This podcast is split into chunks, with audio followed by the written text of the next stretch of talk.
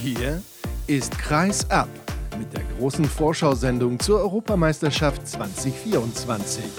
Hört die wildesten Analysen und die verrücktesten Prognosen mit den besten Experten. Durch die Show begleitet euch Sascha Staat.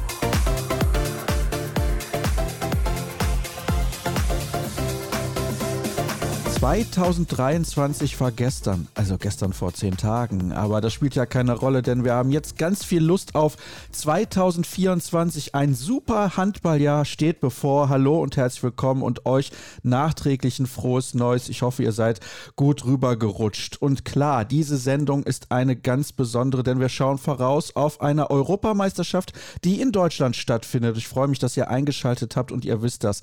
In den kommenden Tagen ist es wie immer in den vergangenen vergangenen Jahren. Jeden Tag gibt es eine kleine, kurze, kompakte Sendung. Manchmal werde ich es wahrscheinlich auch ein bisschen übertreiben, das ist ja ganz logisch, aber es gibt jeden Tag eine neue Ausgabe und ich werde auch in der Regel immer vor Ort sein und die deutsche Mannschaft durch das Turnier begleiten und dann aber auch wieder bei der Hauptrunde in Köln bzw. am Finalwochenende zugegen sein. Das ist unabhängig davon, wie weit es die deutsche Mannschaft schaffen wird, auch wenn wir natürlich logischerweise alle Daumen drücken. Und was was könnt ihr heute erwarten? Wie immer, auch das hat sich nicht verändert im Vergleich zu den Vorjahren, gibt es in jeder Gruppe einen Experten bzw. Gast, mit dem ich mich über seine Nationalmannschaft sozusagen unterhalte. Wir schauen in die Schweiz, nach Österreich, nach Montenegro, nach Polen, nach Bosnien und Griechenland. Und jetzt werdet ihr denken, warum das denn?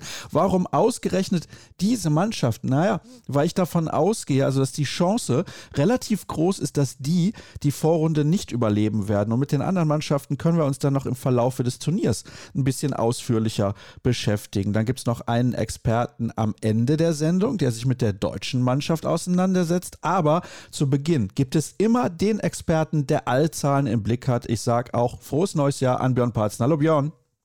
Schönes neues Sascha, schönes Neues an alle Hörer. Ich freue mich sehr, wie jedes Mal. Auch das hat sich nicht geändert, dass du mit dabei bist. Das ist nicht das erste Heimturnier, das du begleitest. Wie viel sind es bislang? An Heimturnieren, die ich begleitet habe, gut, es ging los 2007 die Männer-WM, dann 2017 die Frauen-WM, 2019 die Männer-WM gemeinsam mit Dänemark. Wir sind bei Nummer 4 angekommen, wenn man den Erwachsenenbereich nimmt. Letztes Jahr natürlich U21-WM, dann irgendwie vor 20 Jahren mal eine U18 weibliche EM in Rothenburg an der Fulda. Aber von den großen Turnieren jetzt viertes Turnier und wohlgemut. Ja, da sieht man übrigens mal, wie sich das in den nächsten Jahren ballen wird. Also 2007 bis 2019, ah, Entschuldigung, bis 2017 natürlich, das ist ein großer Sprung gewesen. Und jetzt haben wir ganz, ganz viele Turniere hintereinander, das Jahrzehnt des Handballs, wir wissen es, wir freuen uns riesig drauf. Das kann ich nur noch mal wiederholen. Und es geht ja los mit einer Besonderheit, mit dem Spiel im Stadion in Düsseldorf. Ja, man muss ja sogar sagen, mit zwei Spielen. Es gibt eins um 18 Uhr Frankreich gegen Nordmazedonien und dann natürlich als Highlight am Eröffnungsspieltag 2045 Deutschland gegen die Schweiz. Und es wird definitiv einen neuen Zuschauerweltrekord geben. Also der alte wurde in Frankfurt aufgestellt, 2014 beim Spiel der Rhein-Neckar-Löwen gegen Hamburg. Da waren ungefähr 46.000 und ein paar dabei. Und diesmal sind wir auf jeden Fall über 50.000. Also was ich gehört habe, es werden ungefähr 53.000 Menschen im Stadion sein und das Spiel verfolgen. Das heißt, es ist, wie man das schön neudeutsch sagt, ein Bang gleich zum Start und definitiv ein neuer Weltrekord, ein Zuschauerweltrekord und damit soll eingeläutet werden, nicht nur ein erfolgreiches Turnier für die deutsche Mannschaft, sondern auch das Turnier, das hat Michael Wiederer mal hochgerechnet gehabt, der ERF-Präsident, das Handballturnier aller Zeiten mit den meisten Zuschauern, denn es ist möglich, dass eine Million Besucher am Ende die Spiele gesehen haben. Auch wenn man natürlich sagt, Moment, es gibt doch nur runde 400 irgendwas 1000 Tickets, aber es sind ja immer Tagestickets. Das heißt also, jeder Zuschauer wird dann auch mit einem Tagesticket dreimal gerechnet. Das heißt, im Optimalfall sind es, meine ich, 1,1 Millionen Zuschauer, die am Ende das Turnier gesehen haben könnten, wenn die Spiele so weiter ausverkauft werden, was man hört. Bisher sind rund 75 Prozent aller Karten schon verkauft. Es gibt Spieltage und Spielorte, da gibt es gar nichts mehr und es gibt eben andere Spielorte, speziell Hauptrunde in Hamburg. Da sind noch viele Karten zu haben, aber wenn man weiß, dass Dänen, Schweden und Norweger dann zuschlagen werden, wenn ihre Mannschaft auch definitiv in der Hauptrunde ist, weiß man, das wird ein schönes Skandinavien-Festspiele in der Barclays Arena geben. Ja, das wird auf jeden Fall ein absoluter Knaller. Also da bin ich mir sicher, dass die Skandinavier noch zuschlagen werden.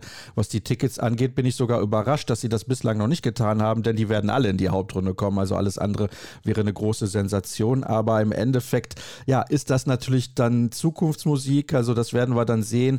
Aber du hast es ja gesagt, ungefähr eine Million Zuschauer werden am Ende die Partien besucht haben. Und das ist definitiv sensationell. Ich bin kein großer Freund von den Spielen im Stadion. Ich habe das einmal auch bei diesem Spiel in Frankfurt erlebt. Das fand ich eher so semi-gut. Dann habe ich es beim Finalwochenende der Europameisterschaft 2020 in Stockholm erlebt. Ich muss ganz ehrlich sagen, ich bin froh, ich weiß nicht, wie du das siehst, dass sich der DHB dazu entschlossen hat, das Eröffnungsspiel oder die beiden Eröffnungsspiele im Stadion auszutragen und nicht das Finalwochenende. Ich glaube, das ist genau richtig so.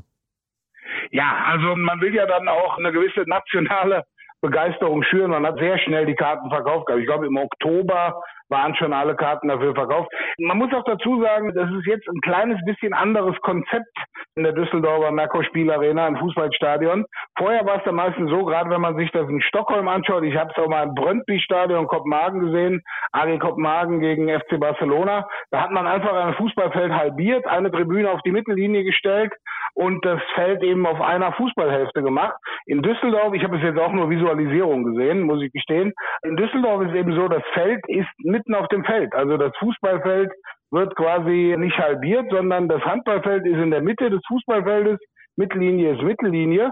Und dann gehen eben vom Feld bis in ungefähr Reihe 10, 11 des Fußballstadions so ganz leicht ansteigende Tribünen nach oben. Das heißt, man ist eigentlich in dem Innenraum-Tribünenbereich wirklich sehr nah dran und hat aber gleichzeitig nicht das Problem, was man vorher hatte, dass wenn man links oben in der Ecke sitzt, ein Opernglas braucht, um den Ball zu sehen. Natürlich ist die Entfernung größer als in der anderen Halle. Aber dadurch, dass es eben auf dem Feld allein schon 9000 Plätze dadurch entstehen, dass diese leicht ansteigenden Tribünen sind. Ich bin da sehr gespannt drauf. Ich kann es mir ein bisschen vorstellen, aber ich denke, es wird, wenn man das mal gesehen hat, dann wird man das sehen. Und um auf deine ursprüngliche Frage zurückzukommen, ich sage auch absolut, Eröffnungsspiel im Fußballstadion ist okay und das Finalwochenende, ich sag mal, woanders als in der Kathedrale des deutschen Handballs in Köln sollte man so ein Finale spielen. Was ja ein bisschen schade ist für Leute wie uns, die bei dem Turnier arbeiten, ich weiß nicht, wie da deine Perspektive ist, dass wir nicht an alle Spielorte mal reisen können. Ich wäre zum Beispiel auch sehr gerne mal in München, wo Island, Ungarn, Serbien und Montenegro in einer Gruppe spielen. Ich glaube, da geht es richtig ab. Also ich werde mit Ausnahme, genau, du hast den, richtigen Treffer gelandet, mit Ausnahme von München bin ich an allen Spielorten, wenn auch in Mannheim nur an einem Tag. Also ich werde das Eröffnungsspiel in Düsseldorf machen, bin dann in Berlin, fahre einen Tag nach Mannheim, bin dann die Hauptrunde in Hamburg und das Finalwochenende in Köln im Auftrag des DAB Media Managements.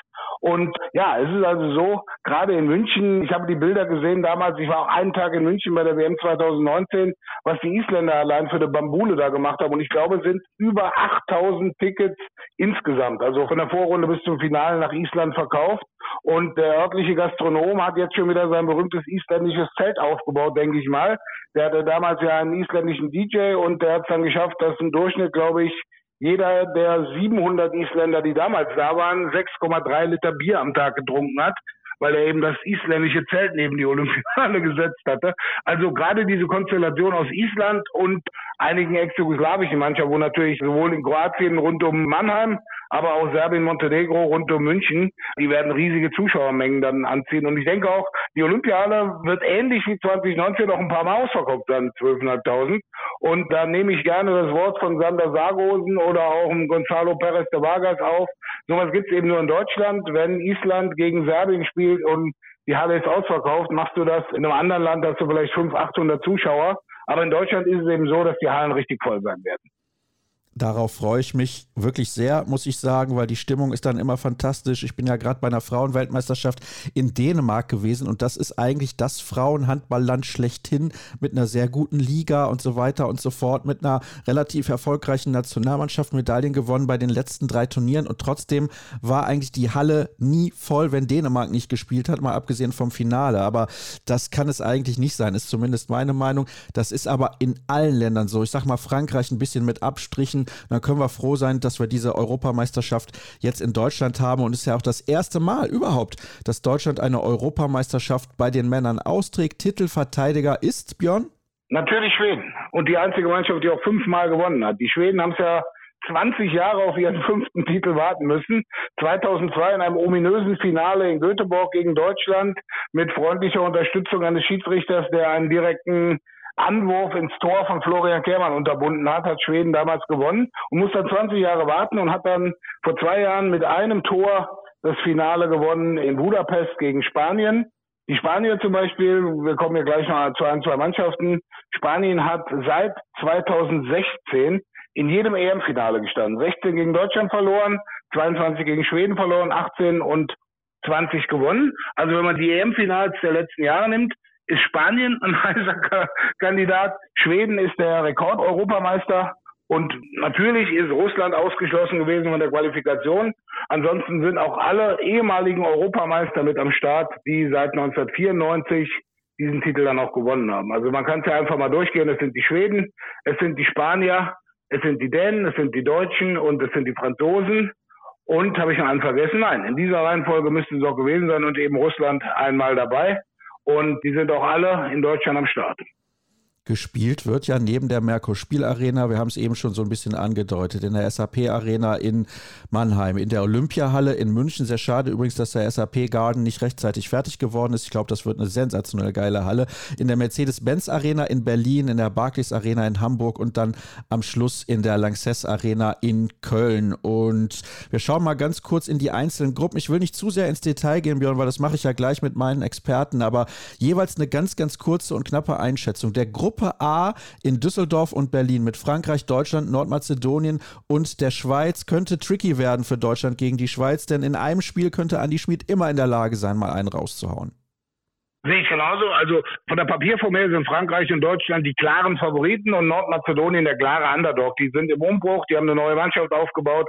Aber die Schweizer, wie du sagst, an einem guten Tag kann die Schweiz in Düsseldorf dann auch für die Überraschung sorgen und dann ist hinten raus eng. Also dann hat man es nicht mehr in der eigenen Hand. Aber ich glaube schon, dass Deutschland es schaffen wird, dort in die Hauptrunde auch einzuziehen. Die Schweiz, ich bin gespannt, weil man hat jetzt ja auch gesehen, die Schweizer in der Bundesliga immer mehr, immer besser. Also wenn man sieht, an Nikola Portner in Magdeburg oder auch die beiden Zehnders an der Spitze der Torschützenliste, die übrigens nicht verwandt oder verschwägert sind, dann Lenny Rubin. Also die haben schon eine sehr gute Mannschaft, aber ich sage mal, am Ende muss man sehen, vielleicht ergibt es sich wie 2019, da spielten Deutschland und Frankreich ebenfalls in der Vorrunde in der Mercedes-Benz Arena in Berlin unentschieden.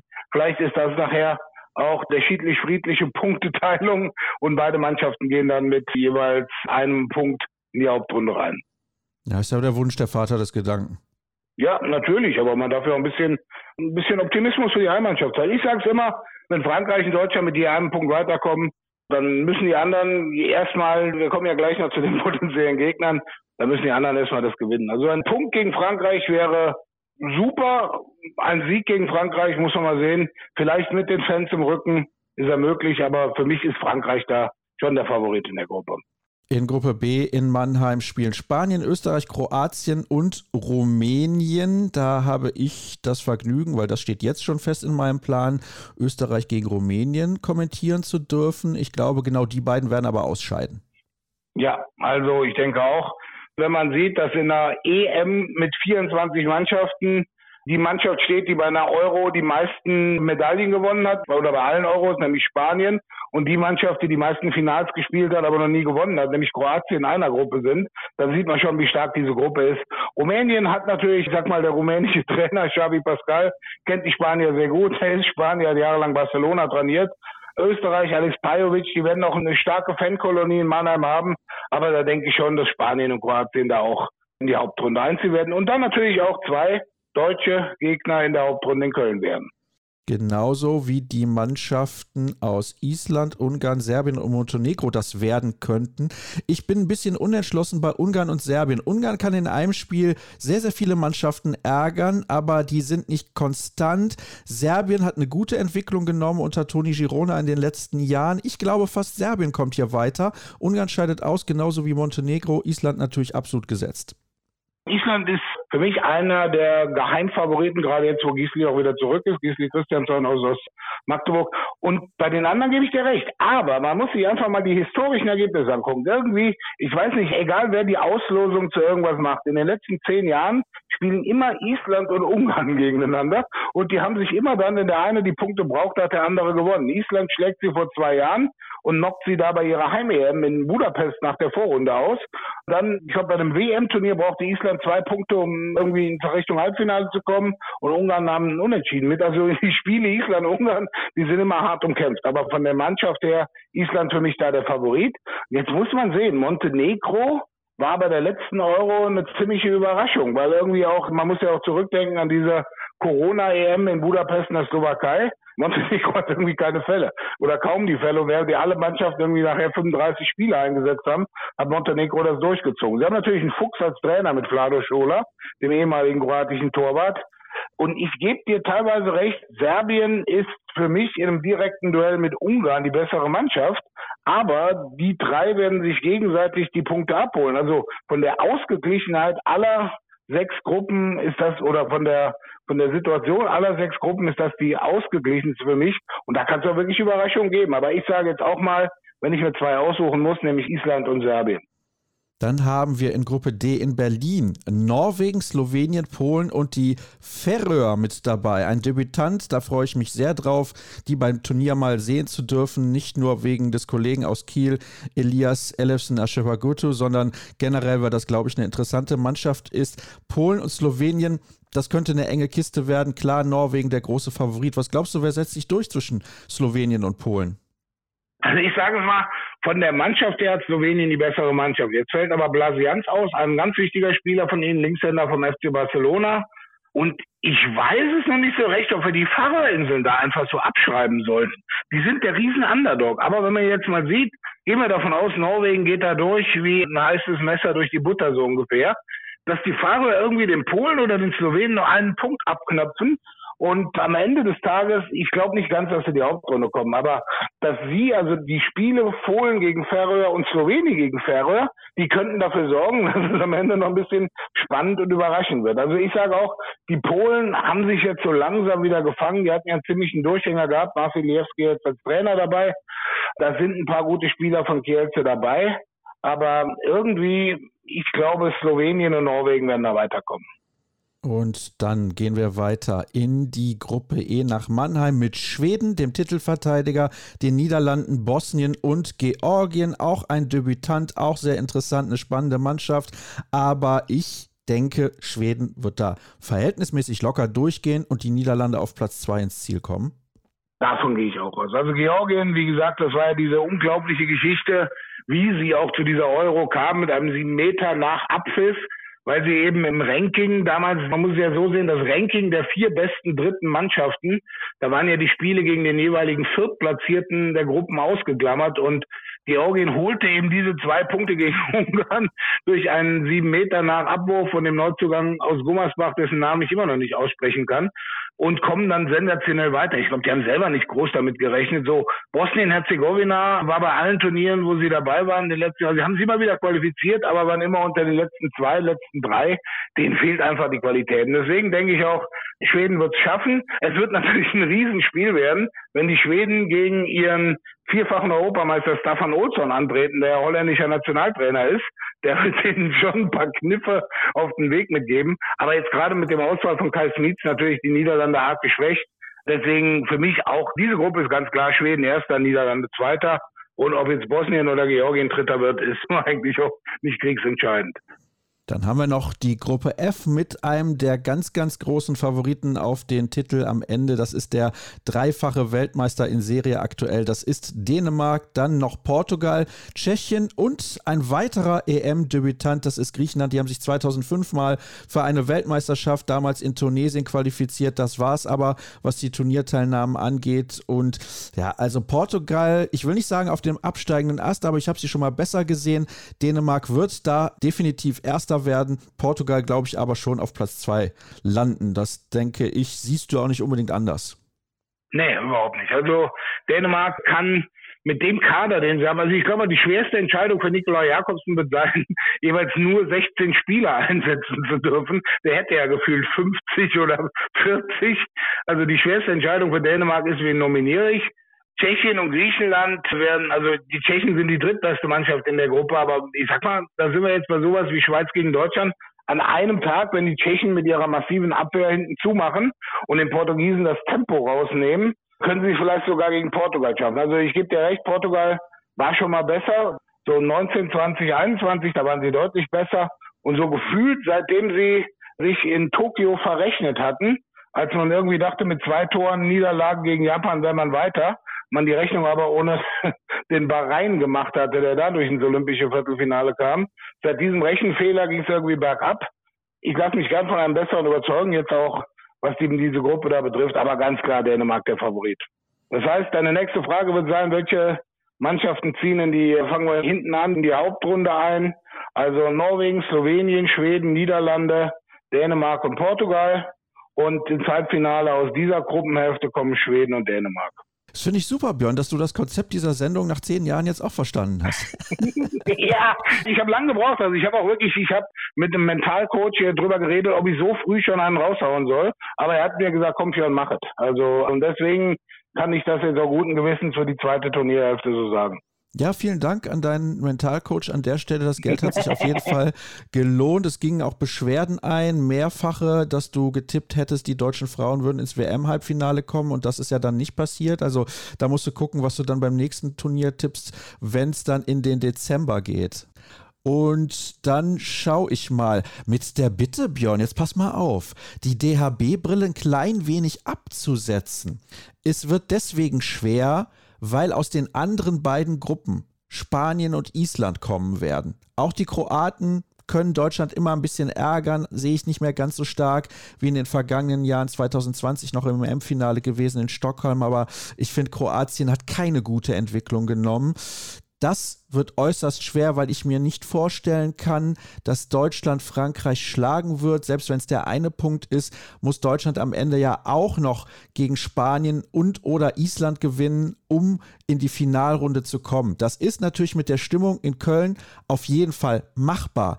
Aber wie gut schätzt du die Chancen ein, dass das wirklich so kommen wird? Und wer erreicht am Ende das Halbfinale über den Kölner Weg? Also, ich habe ja immer eine reich gefüllte Box mit Statistiken. Zwölf Länderspiele Männer A-Nationalmannschaft in der Längstes Arena, zwölf deutsche Siege. Also, der Blick nach hinten kann ja manchmal auch den Blick nach vorne ein bisschen schärfen. Also, meine Vorhersage ist ganz klar. Wir teilen uns mit Frankreich in der Vorrunde die Punkte. Wir kommen auch ins Finalwochenende in Köln, spielen dort aber um Platz 5, 6 gegen Norwegen, weil Frankreich und Island ins Halbfinale einziehen. Wow, also Spanien schafft es auch nicht. Nein, Spanien schafft auch nicht. Spanien wird Gruppenvierter. Vor, wir haben uns jetzt überlegt, hatten wir Serbien dabei jedenfalls. Kroatien wird Gruppenletzter und wird dann auch zum achten Mal in neun Jahren den Nationaltrainer feuern, um dann mit einem anderen ehemaligen Olympiasieger von 96 einen Neuanfang zu machen. Das ist wirklich der absolute Wahnsinn, was da in Kroatien teilweise auf der Trainerbank los ist. Warum siehst du Island so stark zum Abschluss? Island, man hat sie in den letzten zwei Jahren gesehen. Die waren auf dem absoluten Highflyer bei der Euro 2022. Sie haben das erstmals in ihrer Geschichte geschafft, beim großen Turnier gegen Frankreich zu gewinnen.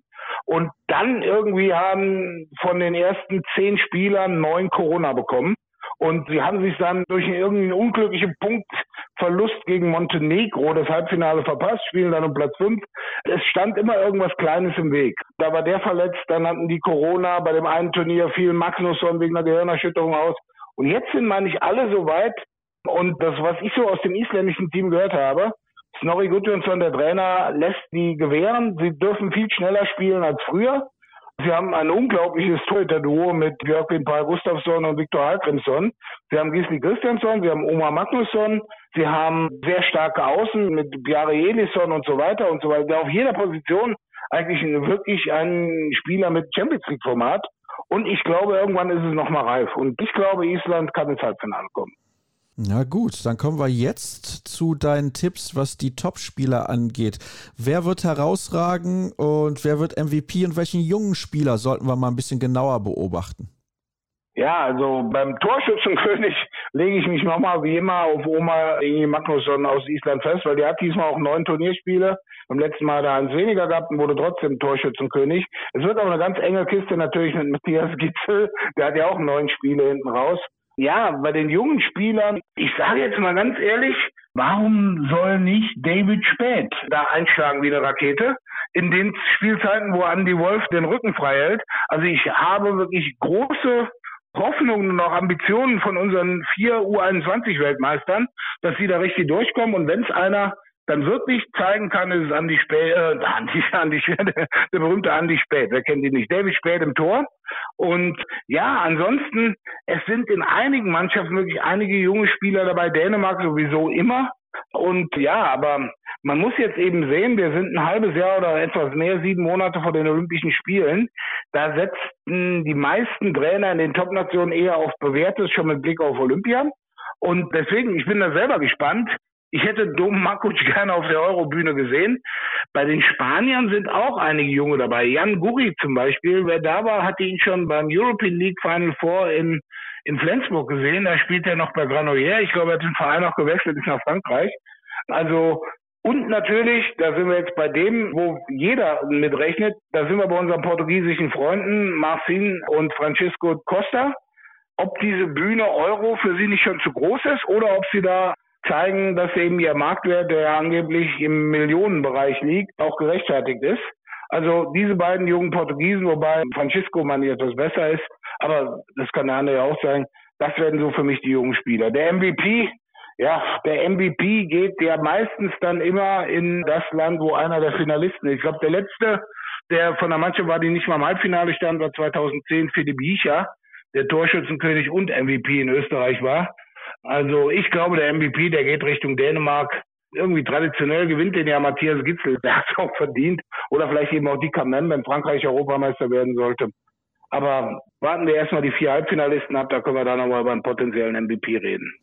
Also du siehst tendenziell ein Finale zwischen Frankreich und Dänemark und noch eine kurze Information. ARD und ZDF übertragen natürlich alle Spiele mit deutscher Beteiligung live im Free TV und im kostenlosen Livestream und zudem auch weitere ausgewählte Begegnungen. Und alle Begegnungen dieser Europameisterschaft, das sind 65 insgesamt, davon mindestens 31 exklusiv, seht ihr bei Dein und da hört er mich dann auch, wenn auch nur selten am Mikrofon, denn ich bin ja primär für Kreisab unterwegs, aber nicht nur für Kreisab, sondern einige Interviews seht ihr dann auch bei Strixbiller. Der Seite könnt ihr sehr gerne folgen auf Instagram. Das sind dann Interviews von den Medienterminen und auch aus der Mixzone. Gibt es noch final etwas hinzuzufügen?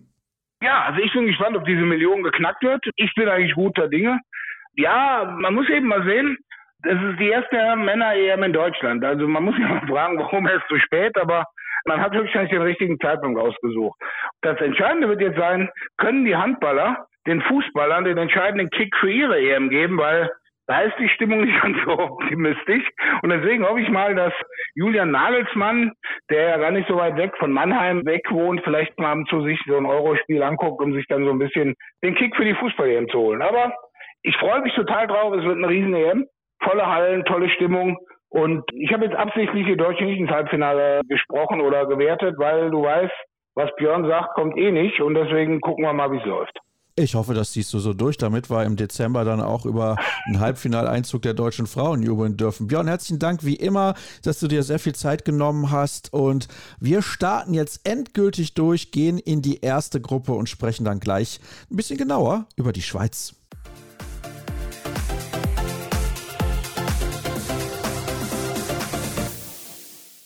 Ich habe es ja vorhin gesagt, wir schauen in die erste Gruppe, logischerweise die mit der deutschen Mannschaft, mit Mazedonien und Frankreich und einem Team, das vielen in Deutschland ein Begriff ist, die Schweiz, denn viele Schweizer spielen mittlerweile in der Bundesliga und haben eine sehr gute Entwicklung genommen. Und ich glaube, das sieht mein Gast genauso.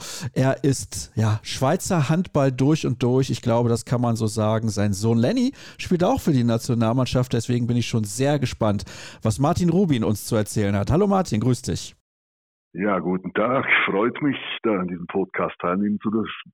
Ich freue mich über deine Zusage und vor allem hast du ja auch eine Menge zu erzählen. Vielleicht erstmal vorab, du bist aktuell noch Trainer in der Schweizer Liga. Das ist so, ich bin Trainer beim BSV Bern und ja, wir stehen so ein bisschen im hinteren Mittelfeld, nicht ganz da, wo wir sein möchten, aber wir haben noch ein paar Spiele Zeit, um bis die Playoffs starten, uns noch ein bisschen besser zu positionieren. Genau, ihr habt ja in der Schweiz ein Playoff-System und da kommt es am Ende darauf an, wie die Leistung aussieht. Aber du bist ja sehr, sehr lange Trainer und du bist auch selbst Nationalspieler gewesen. Du hast weit über 200 Länderspiele absolviert. Ja, das ist genau so. Wir haben früher ein bisschen mehr Länderspiele gemacht. Das System war damals noch anders. Es gab C, B und A-WM und wir waren immer so in der Liftmannschaft zwischen B und A und darum haben wir fast jedes Jahr auch eine Weltmeisterschaft gespielt und darum ist man auch auf relativ viele Spiele gekommen. Es ist tatsächlich so, du hast auch an den Olympischen Spielen teilgenommen, 1984 in Los Angeles. Du hast dann an zwei Weltmeisterschaften auch noch teilgenommen, 93 und 95. Erkläre uns doch bitte kurz, warum es danach so eine Art Loch im Schweizer Handball gab. Klar, Marc Baumgartner war ein sensationeller Spieler. Es gab noch zwei, drei andere sehr gute, die auch in der Bundesliga gespielt haben. Aber insgesamt gab es eine kleine Lücke. Warum war das so? Ja, ich denke, in der Schweiz spielen grob so 20.000 Männer spielen Handball. Und die Breite ist halt relativ klein und durch das die Spitze auch. Und du brauchst so ein bisschen Glück, dass du eine Mannschaft zur Verfügung hast, die von links bis rechts außen gute Spieler oder überdurchschnittliche Spieler haben. Und das hatten wir damals, aber damals war auch noch eine andere Zeit. Das Spiel war viel langsamer und da konntest du mit sechs, sieben Spielen fast eine ganze WM spielen. Und danach wurde das System so ein bisschen logischerweise geändert. Es kam die schnelle Mitte dazu. Das Spiel wurde viel schneller, viel athletischer und geht heute einfach nicht mehr, dass du mit sechs Spielen spielst. Und weil die Spitze halt nach wie vor relativ knapp ist, musst du Glück haben, dass du mal so eine Konstellation hast, wo du halt dann vielleicht zehn, elf, zwölf überdurchschnittliche Spiele hast. Und das ist im Moment wieder der Fall, aber es war halt fast, ja, fast 20 Jahre nicht der Fall. Mittlerweile ist es aber tatsächlich auch so, dass sich die Mannschaft regelmäßig für Turniere qualifiziert hat. Wie gesagt, es gab diese große Lücke, insbesondere ja Ende der Nullerjahre, Anfang der 2010er Jahre. Das sah überhaupt nicht gut aus. 2020 dann die Qualifikation für die Europameisterschaft damals, ein paar Jahre ist es schon her. Dann hat man sich 22 wieder nicht qualifiziert. Jetzt ist man qualifiziert und immer schwirrt der Name Andy Schmid über allem. Er tut mir ein bisschen leid, weil ja, er ist, ich will nicht sagen, er ist zu alt, um Gottes Willen. Ich meine, er wird jetzt sein letztes Turnier spielen, das ist ganz klar. Aber es tut mir deswegen ein bisschen leid, weil als er auf dem Zenit seines Könnens war, der Rest der Spieler nicht gut genug gewesen ist. Ja, das sehe ich ein bisschen ähnlich, ja. Aber ich denke, für ihn ist das Größte im Land aufzuhören, weil er seine größten Erfolge gefeiert hat. Also ich denke, das war sein Wunsch, sein Traum, dass er da eine Europameisterschaft in Deutschland ist das Größte, was passieren kann, weil die Hallen immer voll sind. Auch wenn nicht nur Deutschland spielt, auch wenn du mal Schweiz, Mazedonien, wird die Halle wahrscheinlich auch voll sein. Und das ist einfach, ich denke, ein würdiger Abgang für ihn. Und ich hoffe, dass er ja, dass er noch gut spielt, dass er seine Leistung bringt, wie er es kann oder wie er es immer gemacht hat. Und ja, aber halt, ja, ich sag mal so zwischen 10 und 20 war halt einfach die Schweizer Nationalmannschaft zu wenig gut und mit einem, zwei wirklich überdurchschnittlichen Spielen hast du keine Chance. Ja, und leider hat es deswegen für ihn zu sehr, sehr wenigen Turnierteilnahmen gereicht. Olympia ganz, ganz weit entfernt, aber trotzdem, du hast es ja gerade gesagt, wir freuen uns, glaube ich, alle als Handballfans, die wir ja auch sind, dass er jetzt bei diesem Turnier nochmal die Chance hat. Traust du ihm denn zu? Also ich glaube, dass das möglich ist. In diesem Eröffnungsspiel vor über 50.000 Zuschauern in Düsseldorf Deutschland richtig zu ärgern, weil ich will natürlich aus deutscher Sicht nicht schwarz malen, aber Andy Schmid, auch in seinem Alter, der kann auch noch mal irgendwie 13, 14, 15 Tore machen und ein Spiel komplett alleine entscheiden. Also dieses eine Spiel, was die Schweiz vielleicht gewinnen muss, um in die Hauptrunde zu kommen, das kann Andi Schmid schaffen, oder nicht? Ja, ich sehe das ein bisschen ähnlich. Kriens Luzern, dort wo er jetzt spielt, diese Schweizer Mannschaft, die waren ja in Europapokal vertreten in der Vorrunde, die haben dort Gruppenphase erreicht und dort war er nach dieser Gruppenphase war er irgendwie der beste Torschütze. Also er hat dort auch gegen internationale Clubmannschaften seine 13, 14 Tore geworfen. Ich denke, er wird fit sein. Er ist ja voll im Training im Moment. Ich denke, er wird fit sein und das traue ich ihm zu. Dann bin ich mal sehr gespannt. Wir alle sind, glaube ich, sehr gespannt, was er dann machen wird. Am Abend ist ja dann dieses Spiel, wenn ihr diese Sendung hört. Aber lasst uns sprechen generell über die Schweizer Nationalmannschaft, denn sie ist ja mittlerweile nicht mehr nur Andi Schmid. Es gibt einige Leistungsträger, auch dein Sohn Lenny, das habe ich ja eben erwähnt. Vielleicht kannst du da mal ein bisschen drauf eingehen. Wie ist das, wenn man als Vater seinen Sohn als Nationalspieler beobachtet? Ist man dann besonders kritisch oder ist man dann teilweise vielleicht sogar ein bisschen zu lieb? Ja, es ist noch so ein bisschen schwierig. Wir haben ja spezielle Konstellationen. Ich war Trainer in Thun und er war mein Spieler und wir haben da viel, viel sind zusammen zum Training gefahren. Wir haben logischerweise viel zusammen gesprochen und wir haben es so ein bisschen so aufgeteilt, dass der Assistenztrainer ein bisschen mehr mit Lenny arbeitete als ich. Aber so die Gespräche, die wir führten, haben wir logischerweise auch geführt und jetzt hat er mich längst überholt, hat es geschafft, in die Bundesliga, spielt dort einen guten Part und ich bin einfach stolz. Also wir telefonieren zusammen, ich sage ihm zwei, drei Dinge, aber ja, nicht jetzt irgendwie kritisch oder zu viel Lob, einfach so, was mir aufgefallen ist, sage ich ihm zwei, drei Dinge. Ich glaube, das akzeptiert er. Aber ich bin einfach stolz auf das, was er macht, wie er das macht und ich freue mich extrem, dass er ja an dieser EM dabei sein kann. Wirst du denn auch vor Ort die Spiele dann beobachten? Ich konnte mit meinem Verein das so organisieren, dass ich das Eröffnungsspiel schauen darf. Aber nachher nach Berlin werde ich nicht mitfliegen oder werde ich nicht mitfahren, weil wir halt auch mit dem Verein wieder Training haben. Wir haben so eine Vorbereitungsphase, wo wir uns auf die zweite Meisterschaftshälfte vorbereiten und wir haben es nötig und da kann ich nicht zu viel fehlen. Aber diese zwei Tage Düsseldorf werde ich mitnehmen. Ja, das kann man sich auch mal geben, das finde ich auch. Dann schauen wir ein bisschen genauer auf die Mannschaft. Auf links außen, finde ich, ist die Schweiz sehr gut besetzt. Marvin Lier, der hat ja mal kurz auch bei der SG Flensburg-Handewitt ausgeholfen, sage ich jetzt mal. Samuel Zehnder macht in Lemgo einen sehr, sehr guten Job. Ich glaube, da muss man sich aus Schweizer Sicht überhaupt keine Gedanken machen. Denke ich genauso. Also ich finde die Position auch top besetzt. Das Einzige, was vielleicht so ein bisschen, bisschen, beide können nicht auf zwei, auf dem Zweier verteidigen, also auf halb verteidigen. Das wäre natürlich noch super, weil Andi Schmidt jetzt nicht der Chefdecker ist und gerne mal auf Außen ausweicht, aber die zwei können das nicht machen. Und das ist vielleicht der einzige Minuspunkt ein bisschen, aber sonst sind wir dort top besetzt, ja. Das gilt ja auch für die Rechtsaußenposition. Ja, da ist Maximilian Gerbel vielleicht ein bisschen allein auf weiter Flur, aber ich finde auch er macht das in Hannover wirklich super. Absolut, das sehe ich auch so. Der hat dort einen Riesenschritt gemacht. Aber wir haben auch bei von Fadi Winterthur noch einen Cedric Kinowski und der hat auch schon, keine Ahnung, ich weiß nicht genau, aber ich sage jetzt mal in die 100 Länderspiele, schon lange dabei und der kann halt dann die Zweierposition decken und das ist dann halt mal dort, wo Andi Schmid dann auf diesem Außen decken darf oder wenn man ihn nicht wechseln will. Und ich denke, das ist die große Stärke von Zinowski, dass er halt auch im Club immer auf halb deckt und darum ist er auch ein wichtiger Spieler da. Wir schauen in den halblinken Rückraum. Über deinen Sohn haben wir gerade schon gesprochen. Manuel Zehnder kann da auch spielen und auf diese Position ausweichen. Ich halte auch sehr viel von Luca Maros von den Kadetten Schaffhausen, den ich einige Male auch schon am Mikrofon begleiten durfte. Also ich glaube, auch da gibt es sehr viele Variationsmöglichkeiten beispielsweise auch Zehnder dann in die Mitte zu ziehen, wenn Andi Schmid mal nicht so einen guten Tag erwischt hat. Auch da, wie gesagt, die Schweiz gut aufgestellt tatsächlich. Ich glaube auch. Und ich finde halt einfach, was sehr wichtig ist, dass wir jetzt so viele Spieler auch in der Bundesliga haben. Die Liga ist halt einfach stärker, das Trainingsniveau ist durch das sicher auch höher. Und das merkt man jetzt auch den Spielen an. Also auch Manuel Zehnder hat einen Riesenschritt gemacht, er spielt da eine, eine Riesensaison bis jetzt bei Eisenach, wird allerdings sicher in der Schweizer Nationalmannschaft ein bisschen eine andere Rolle kriegen und muss sich ein bisschen dem Team unterordnen. Aber ich denke, er ist Rückham links halt ganz ein anderer Spieler als Lenny das ist. Er ist kleiner, er ist schnell, er ist wendig. Und mit Marosch haben wir dort nochmal einen wurfgewaltigen, routinierten Spieler. Also ich denke auch Rückham links gut besetzt. Auf Rückraum rechts sieht es nicht ganz so gut aus, denn da gibt es auch einen Spieler, der verletzt ist mit Dimitri Küttel. Er war so ein bisschen die Konstante, hast du mir in unserem kurzen Vorgespräch gesagt, in den letzten Jahren auf der halbrechten Position. Da machst du dir ein bisschen Sorgen? Das ist so, ja. Das ist sicher die Position, wo wir ja mit Abstand am schwächsten besetzt sind. Wir haben dort Nicolas Remy, der ist auch schon lange dabei, ist aber extrem viel verletzt. Jetzt hat er sich rechtzeitig wieder in Form gebracht. Wenn er ein gutes Turnier spielt, ja, dann, dann kann er dort eine wichtige Rolle spielen. Dahinter ist Michael Cusio, der spielt jetzt bei mir in Bern, der hat letztes Jahr in, in Schaffhausen eigentlich eine gute Saison gespielt. war jetzt in dieser Saison leider bei mir sehr viel verletzt, konnte nicht so viel trainieren, das merkt man ihm noch ein bisschen an.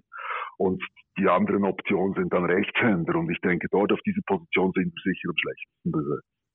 Also da muss man ein bisschen aufpassen, aber eventuell gibt es ja die Notoption, da noch mit dem Rechtshänder zu agieren, obwohl ich glaube, da stimmst du mir zu, das macht eigentlich kein Trainer gerne.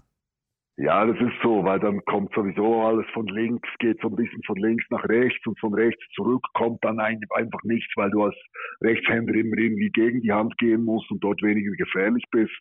Und ich denke, das ist so eine Spur einfacher für die Abwehr. Ja kommen wir zu den Kreisläufern und da finde ich, gibt es eine gute Breite, die allerdings ein bisschen gebrochen wurde, denn Samuel Rüttlisberger hat sich verletzt, der Mann vom TVB Stuttgart, der kann nicht mitwirken, allerdings Lukas Meister mit einer tollen Entwicklung in Magdeburg, viele haben ihm das nicht zugetraut. Ich bin fast schon ein bisschen überrascht, dass er nach dieser Saison schon wieder zurückgeht in die Schweiz. Haben ja sicher gewesen, dass der ein oder andere Bundesligist Interesse an seinen Diensten hat. Lukas Laube gibt es auch noch, der spielt ebenfalls in Stuttgart, finde ich, hat das sehr gut gemacht in seiner Anfangszeit dort dort bei den Schwaben. Aber ja, Röttlisberger, dieser Verlust, der ist schon, der ist schon arg. Ja, vor allem ist er arg in der Abwehr. Dort ist er halt der Lenker und Denker in der Schweizer Abwehr. Diesen Part hat er auch bei Stuttgart. Und diese Lücke zu schließen wird schwer für die Schweizer. Ich denke, vorne im Angriff, hast du es gesagt, mit Laube, mit Meister, da sind wir gut besetzt. Da haben wir zwei Top-Leute, die auch in der Bundesliga einen Mann stehen. Und ich finde, dort wird es kein Problem sein, aber halt für die Abwehr, weil dort war Rötlisberger extrem wichtig und dort wird er fehlen. Und dort müssen sie in dieser kurzen Vorbereitungszeit irgendwie einen anderen Chef ja, produzieren oder hinkriegen oder dass halt diese Aufgabe über zwei, drei Spiele verteilt wird. Und ich denke, das wird die Hauptaufgabe sein, auch jetzt noch in der Vorbereitung. Als Nikola Portner seinen Vertrag beim SC Magdeburg unterschrieben hat, da habe ich mir gedacht, das ist ein richtig guter Fang für die Magdeburger, weil er ein sehr, sehr guter Torte ist. Dann hat er zum Ende der vergangenen Spielzeit, insbesondere in der Champions League, sehr gut gespielt. Da kannte er aber auch viele Gegenspieler schon, weil er schon häufig gegen die gespielt hat, als er noch in Montpellier unter Vertrag stand. In der Bundesliga hatte er ein bisschen Schwierigkeiten. Er hat sich jetzt in den ersten Monaten schon massiv gesteigert und ich finde, er hat jede Menge Qualität. Stimmst du mir zu, wenn ich sage, dass er zu 100 Prozent funktionieren muss, wenn die Schweiz eine Chance gegen Deutschland haben will. Ich glaube, gegen Mazedonien sind sie auf jeden Fall Favorit. Aber wenn sie Deutschland schlagen möchten, dann muss Portner ein Sensationsspiel machen. Das ist so gebe ich dir 100% recht. Sowieso, das ist auch bei Deutschland so. Wenn der deutsche Torwart gegen die Schweiz nicht zählt, hat die Schweiz gute Chancen und umgekehrt halt auch. Und ich finde, Porn ist immer schwierig, wenn du in eine neue Liga kommst. Und ich denke, besonders als Torwart, wenn du die Spieler noch nicht so kennst, du kennst ihre Wurfbilder noch nicht, du weißt noch nicht, was die alles können. Und dann brauchst du halt auch ein bisschen Angewöhnungszeit. Und ich denke, er hat super Spiele gespielt, auch jetzt in dieser Saison wieder für Magdeburg, hat auch weniger gute gehabt. Und ich sehe das genauso wie du. Es braucht einen Partner in Topform, der seinen Sahnetag einzieht. Dann haben wir eine Chance, Deutschland zu ärgern. Und das ist natürlich dann der Punkt. Welche Chancen siehst du denn? Also ich hätte jetzt gesagt, in mh, hm, vielleicht acht von zehn Spielen geht Deutschland da als Sieger von der Platte, aber es gibt halt diese kleine Restchance. Ja, ich sehe das ein bisschen ähnlich. Es kann auf beide Seiten kippen, habe ich mir auch so ein bisschen überlegt. Ich denke, Deutschland vor 53.000 Zuschauern wird top motiviert sein, das ist klar, aber die Schweiz auch. Und unsere Chance wäre ein bisschen, dass sie vielleicht ein bisschen zu übermotiviert sind, dass sie vielleicht sogar ein bisschen nervös sind vor dieser Rekordkulisse und dass wir das ausnutzen können. Und dann haben wir eine, ja, eine kleine Chance, die zu schlagen. Und wenn du die Chance hast, musst du in der Lage sein, die zu packen. Dann müssen wir als Schweizer bereit sein, wenn uns Deutschland die Chance gibt, dass wir wirklich da sind und diese Chance packen können. Es kann aber auch sein, dass sie beflügelt werden durch diese Zuschauer. Das traue ich eben der deutschen Mannschaft auch zu. Und das ist ja von einer knappen Niederlage für die Deutschen bis zu einem Kantersieg alles drin. Ja, ich bin auch sehr unentschlossen, was ich tippen soll, aber es wird auf jeden Fall ein hochinteressantes Spiel. Jetzt mal angenommen, die Schweiz verliert diese Partie, das ist auch nicht unbedingt unwahrscheinlich, aber wie wichtig ist das dann noch, eine gute Figur abzugeben in den Duellen mit Mazedonien und Frankreich? Ja, es ist natürlich immer wichtig, was du für einen Eindruck hinterlässt. Und ich denke, gegen Deutschland, wenn alles normal läuft, sage ich mal, dann ist Deutschland besser. Und dann werden die gewinnen. Und dann spielen wir gegen Frankreich. Und gegen Frankreich musst du nochmals alles in die Waagschale legen und dort ein gutes Spiel zeigen. Aber Frankreich ist ja vielleicht die beste oder die zweitbeste Mannschaft der Welt. Da wird es auch extrem schwierig zu gewinnen. Und gegen Mazedonien bist du dann irgendwie verdammt, das Spiel zu gewinnen, dass du ja, mit einem guten Gefühl wieder nach Hause gehst und dass du einfach auch einen guten Eindruck hinterlassen hast und dass du nicht einfach sang- und klanglos umgegangen bist. Das finde ich extrem wichtig. Es ist natürlich auch so, dass ich hier bei Kreisab regelmäßig auch mit Kollegen aus der Schweiz oder Spielern besser gesagt aus der Schweiz gesprochen habe. Wie sieht es in der Liga aus? Wie ist die Qualität der Spieler? Warum gehen immer mehr Schweizer auch in die Bundesliga? Warum vielleicht auch wieder zurück? Da gibt es ja unterschiedliche Gründe für. Wo siehst du denn den Schweizer Männerhandball in den nächsten fünf bis zehn Jahren? Ich meine, ihr seid ja auch Co-Gastgeber der Europameisterschaft 2028 zusammen mit Portugal und Spanien. Ja, ich bin natürlich ein absoluter Befürworter, dass möglichst viele Spiele, wenn du irgendwie die Chance hast als Spieler, wenn du vielleicht eine Anfrage hast, dass du unbedingt in eine stärkere Liga musst. Ich finde, unsere Liga ist nicht schlecht, aber es ist so ein bisschen eine Wohlfühlliga. Und du hast im Training halt sicher nicht das Niveau, wie du in Deutschland oder Frankreich oder Dänemark oder wo auch immer hast. Und ich finde es extrem wichtig, das hat man jetzt gesehen, wir haben noch nie so viele Spieler in der Liga, in der Bundesliga und kaum haben wir da fünf, sechs, sieben, acht Spieler dort, qualifizieren wir uns für die großen Meisterschaften. Und ich denke, das wird extrem wichtig sein, dass wir diesen Weg weitergehen, dass wir als Ausbildung, Ausbildungsliga so ein bisschen gelten, dass vielleicht auch mal ein junger Deutscher, der vielleicht in der ersten Bundesliga keine Chance hat, mal den Weg über die Schweiz macht, dort zwei, drei Jahre spielt und dann den Sprung in die erste Bundesliga schafft.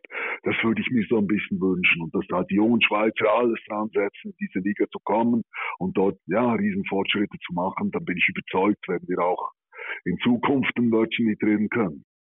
Ich bin sehr gespannt, wie das wird, wie dieses Spiel wird dann heute Abend, wie gesagt, zu sehen, unter anderem in den öffentlich-rechtlichen und auch bei Dein. Und wer nochmal mehr über den Schweizer Handball erfahren möchte, der kann gerne nochmal reinhören in Episode 359 vom 2. Oktober. Ich glaube, das, was Ingo Meckes damals über den Schweizer Handball gesagt hat, ist immer noch aktuell. Martin, herzlichen Dank, dass du dir die Zeit genommen hast. Ich weiß, du hast als auch ein paar Tage frei. Dann geht es nach Deutschland und dann wieder ins Training mit deiner Mannschaft. Deswegen Deswegen nochmal vielen Dank dafür. Wir machen die nächste Pause, dann geht es weiter mit Gruppe B.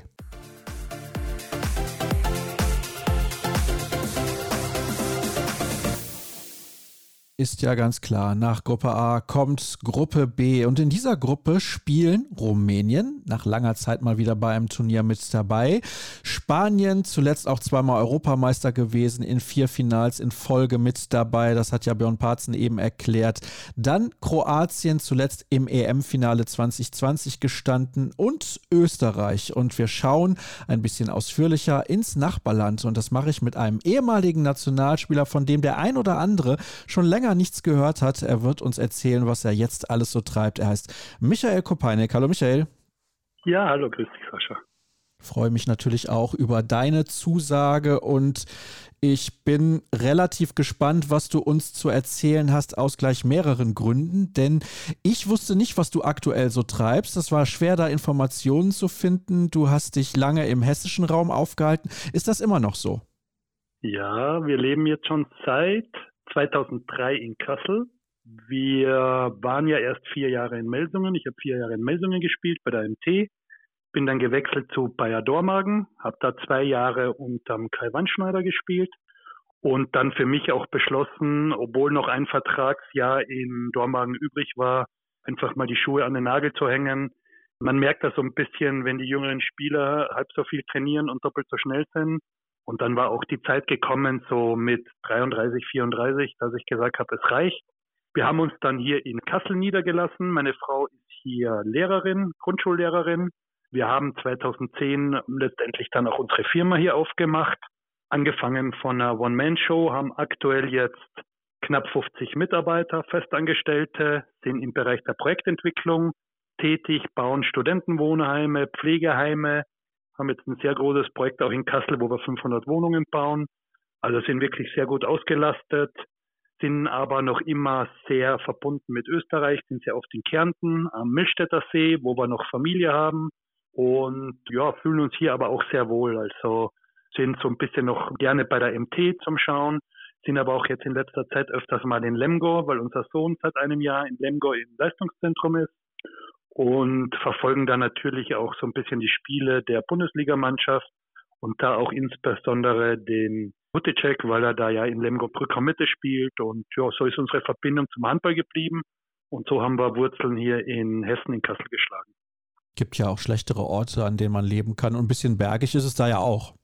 Naja, mit Österreich jetzt nicht zu vergleichen. also in Österreich ist ein, auf dem Bolzplatz ein Hügel ist höher wie ein Berg in Kassel. Aber es ist schön hier. Kassel ist überschaubar, hat 400.000 Einwohner mit dem Einzugsgebiet, ist sehr grün mit einem Schloss Wilhelmshöhe, mit der Orangerie, mit dem Bergpark.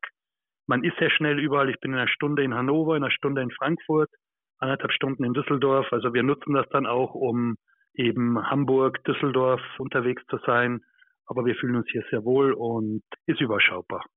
Das hört sich fantastisch an. Du hast ja gerade auch erklärt, dein Sohn spielt Handball und scheint ja auch nicht gerade untalentiert zu sein. in Lemgo schaust du regelmäßig vorbei und auch bei der MT. Und du wirst ja auch sehr intensiv die österreichische Nationalmannschaft verfolgen, denn du hast ja selber Länderspiele für dein Heimatland absolviert. Wie siehst du die Entwicklung in den letzten, sagen wir mal, zehn Jahren? Ja, also da hat es ja schon so einen gewissen Umbruch gegeben, muss man sagen. Also mit ein paar Jungs habe ich auch noch direkten Kontakt mit dem David Slessag, mit dem Viktor Schilagi und auch sonst mit dem einen oder anderen. Das war natürlich jetzt noch eine Ära, die auch gerade bei dem Turnier in Österreich wirklich stark gespielt hat. Dann hat es ja schon einen Umbruch gegeben, gerade der David, der dann aufgehört hat, der Viktor, der aufgehört hat. Wir haben jetzt noch immer so den einen oder anderen Erfahrenen, wenn ich auf den Janko Bosovic gucke, wenn ich natürlich auf den Weber gucke, der ja auch schon ein paar Länderspiele jetzt auf dem Buckel hat. Ich glaube, über 200 hat er Robert jetzt schon gemacht. Also ist eine gute Mischung jetzt. Es haben Leistungsträger aufgehört.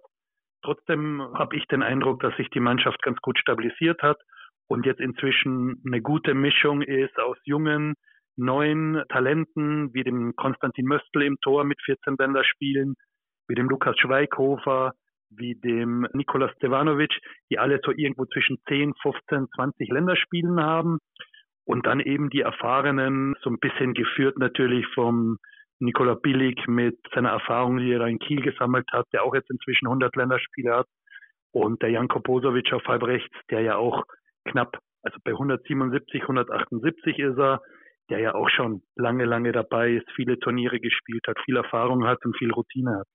Also ich glaube, dass die Mannschaft eine gute Mischung hat, dass mit ihr auf jeden Fall zu rechnen ist. Hat man jetzt auch gesehen, vor ein paar Tagen haben sie in Slowenien gespielt gegen Slowenien und haben da mit einem Tor verloren, hätten auch gewinnen können, haben dann zum Schluss noch einen Meter verschossen.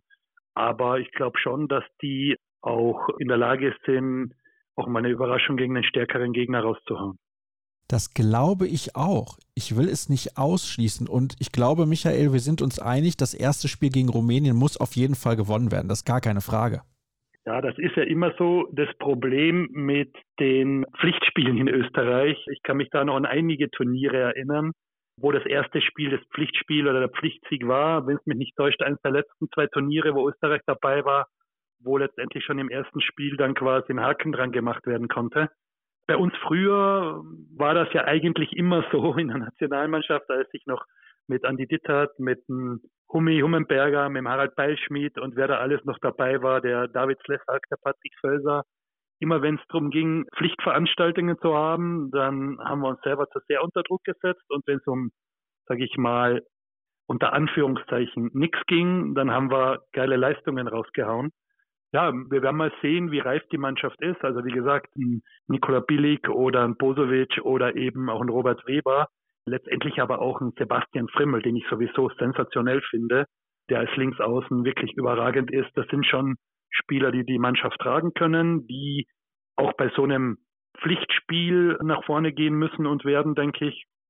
Aber dieses Thema Pflichtsieg ist halt immer so, ich kenne die Rumänen jetzt nicht so gut, aber auch die sind nicht zu unterschätzen und ich glaube, du musst, einen, so wie du sagst, einen optimalen Start ins Turnier finden und letztendlich ist es richtig. Es ist ein Pflichtsieg, wenn du die minimale Chance wahren willst, dann musst du ja noch als nächstes irgendwie entweder gegen Spanien oder gegen Kroatien was reißen. Also von daher eigentlich, wenn du nicht schon im ersten Spiel das Ganze zu einem Ausflug machen willst, musst du gegen Rumänien gewinnen, ja, klar.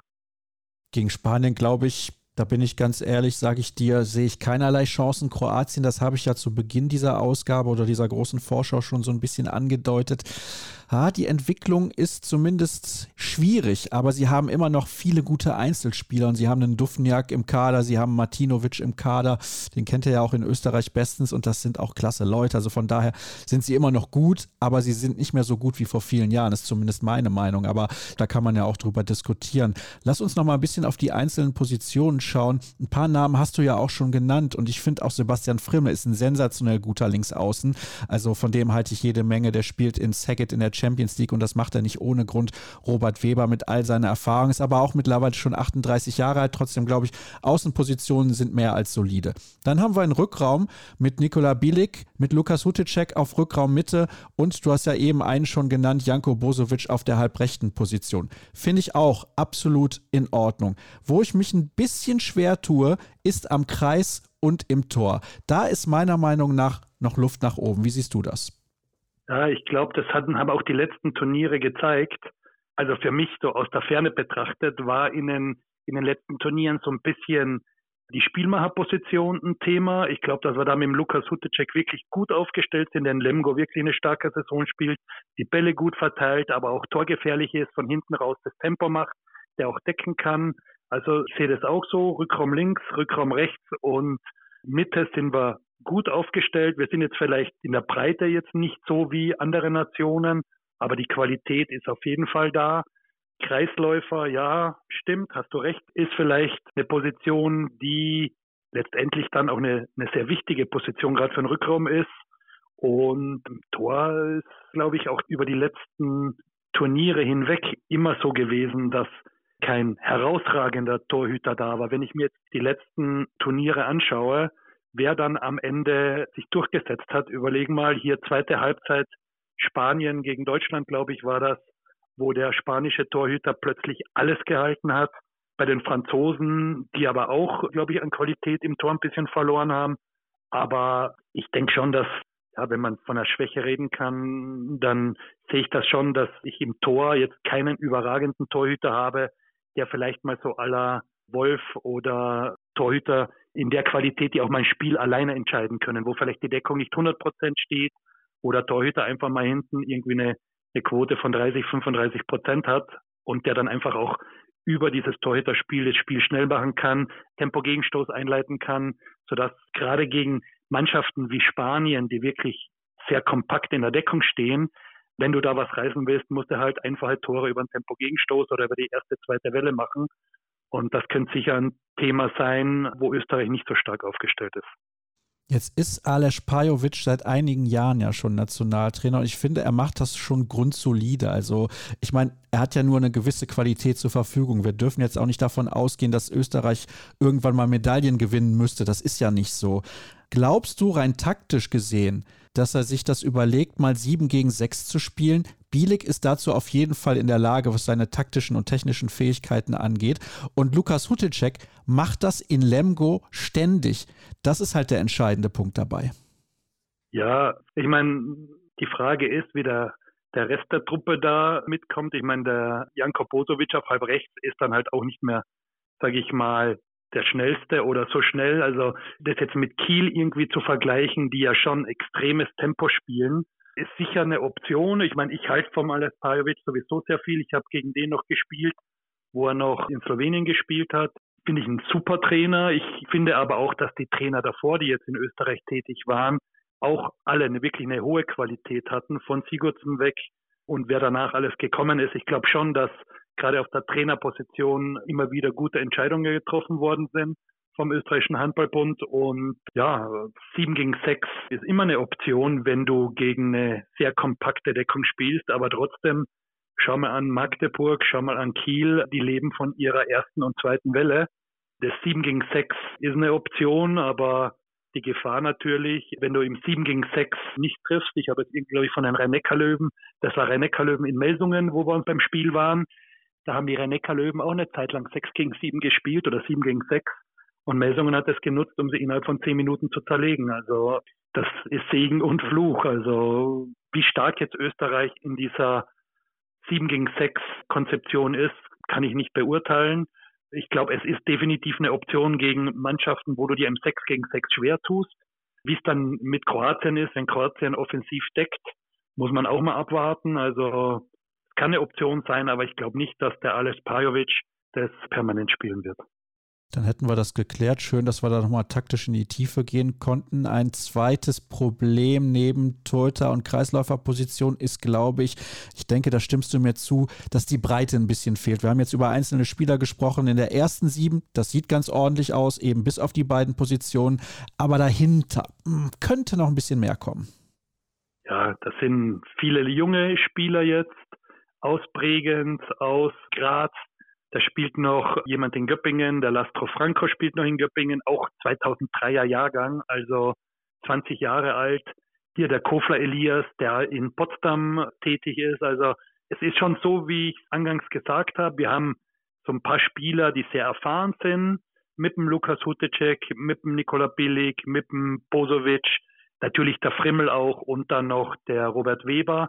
Aber dahinter haben wir dann einige Spieler, die eben, wie ich sagte, erst acht, neun, zehn, zwölf Länderspiele haben, für die so ein Turnier natürlich auch ein Ereignis ist, aber auch schon ja was Neues, ein gewisser Druck ist und da muss man mal abwarten, wie die sich beweisen, wie die mit sowas klarkommen. Aber insgesamt denke ich schon, dass es eine talentierte Mannschaft ist. So wie du sagst, Österreich, würde ich sagen, mal die nächsten zwei, drei Turniere werden sie nicht um Bronze, Silber oder Gold mitspielen. Aber wenn ich denke, wo wir vor 20 Jahren gespielt haben und wo die Jungs jetzt sind, dass sie sich regelmäßig für Turniere qualifizieren, finde ich schon ganz beachtlich. Auch so im österreichischen Handballverband die Professionalisierung, die da stattgefunden hat. Die Liga hinkt vielleicht ein bisschen hinterher oder ist nicht zu vergleichen jetzt mit der deutschen Bundesliga. Aber du hast halt auch einige Spieler, die jetzt schon länger in Deutschland oder in der Schweiz tätig sind und das hebt dann auch die Qualität der Nationalmannschaft. Also man darf gespannt sein, glaube ich, so wie du es auch schon eingangs gesagt hast. Rumänien müsste gewonnen werden. Spanien wird ganz, ganz schwer. Also müsste eigentlich, wenn dann die Überraschung gegen Kroatien gelingen. Ja, und das ist ja so ein kleines, in Anführungsstrichen, Bruderduell. Ich habe da noch eine Frage, wenn es um die Zukunft des österreichischen Handballs geht. Wir sprechen immer über die Aktualität, ein bisschen auch über die Vergangenheit, aber West-Wien spielt nicht mehr in der ersten Liga. Und das war ja hier auch im Podcast ein großes Thema. Hatte ich damals jemanden zu Gast, um da mal in die Tiefe zu gehen. Glaubst du, das wird sich in den nächsten Jahren auswirken? Das war ein Verein, der sehr viel für den Nachwuchs im österreichischen Handball getan hat. West-Wien war zu meiner Zeit, da war ich 15, 16, 17 Jahre alt, der Vorzeigeverein. Da waren Spieler wie ein Michael Gangel, wie ein Andreas Dittert, wie Hickertsberger, wie Möspel. Das waren Vorbilder. Ich habe, als ich dann mit Andi Dittert in der Nationalmannschaft zusammengespielt habe, das war ein Erlebnis. Also das war ein gigantischer Spieler, der Andi. Ja, aber so wie ich es auch gesagt habe, die Liga hinkt halt ein bisschen hinterher, wenn man guckt, was für finanzielle Möglichkeiten in Österreich zur Verfügung stehen. Letztendlich auch die Infrastruktur, angefangen von den Hallen, vom kompletten Umfeld. Ich glaube schon, dass durchaus sehr, sehr gute Nachwuchsarbeit gemacht wird. Gibt ja auch immer wieder wirklich sehr, sehr große Talente, die danach kommen. Aber wenn ich es jetzt auch vergleiche, mit Leistungszentren hier in Deutschland, wo die Jungs in dem Alter schon sieben, acht, neun Mal die Woche trainieren, andere Trainerqualitäten zur Verfügung haben. Am Ende ist es nach Skifahren, nach Fußball, Eishockey ist Handball jetzt, ich will nicht sagen eine Randsportart, aber hat natürlich nicht den Stellenwert, den der Handball jetzt in Deutschland hat. Und das macht sich dann auch bemerkbar. Und man sieht ja auch in der Liga, dass da jetzt auch ein gewisser Umbruch stattgefunden hat. Wer da jetzt in der HLA spielt, wer da früher war, Mannschaften, natürlich Bregenz ist noch immer dabei, Hart ist dabei, aber es sind durchaus Mannschaften inzwischen dabei, die vor ein paar Jahren da überhaupt keine Rolle gespielt haben, die noch zweite und dritte Liga gespielt hatten. Also ja, dadurch, dass ich zu meinem ehemaligen Verein HC Bruck in der Steiermark, mit dem ich ja zweimal damals die Meisterschaft gewonnen habe, noch immer gute Kontakte hin habe und so ein bisschen im Umfeld mitbekomme, wie da die wirtschaftlichen Zwänge sind. Also da wird halt mit Budgets gearbeitet, die ein Bruchteil von denen in Deutschland sind. Da kommen halt zu einem Spiel 300, 400, 500 oder 800 Zuschauer.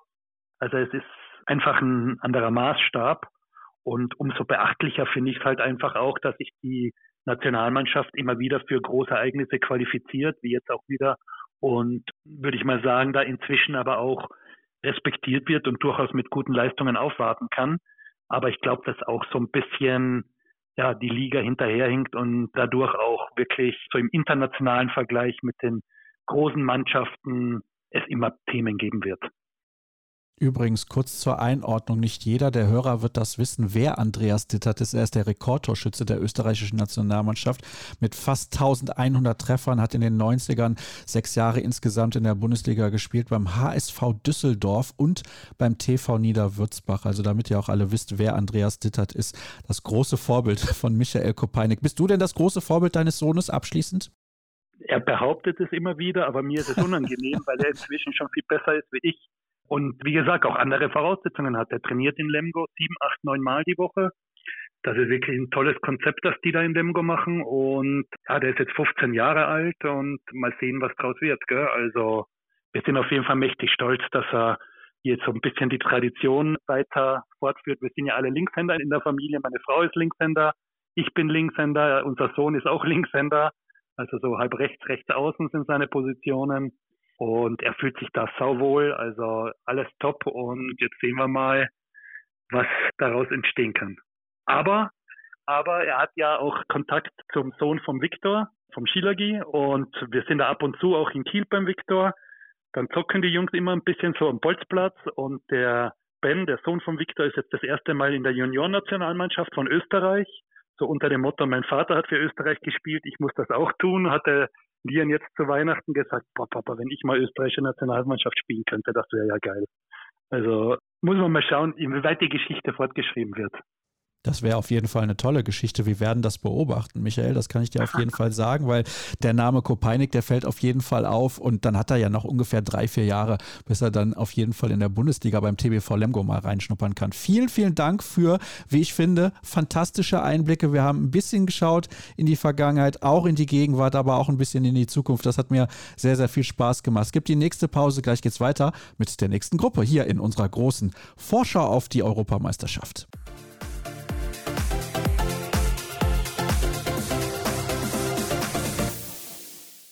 Wir machen weiter mit der nächsten Gruppe bei dieser Europameisterschaft und das ist die Gruppe C. In München wird gespielt in der Olympiahalle und wir haben eben schon darüber gesprochen, dass es sehr interessant und spannend werden kann, weil die Mannschaften relativ ausgeglichen sind, was das Niveau angeht. Ich bin sehr gespannt, was mein Gast dazu zu sagen hat.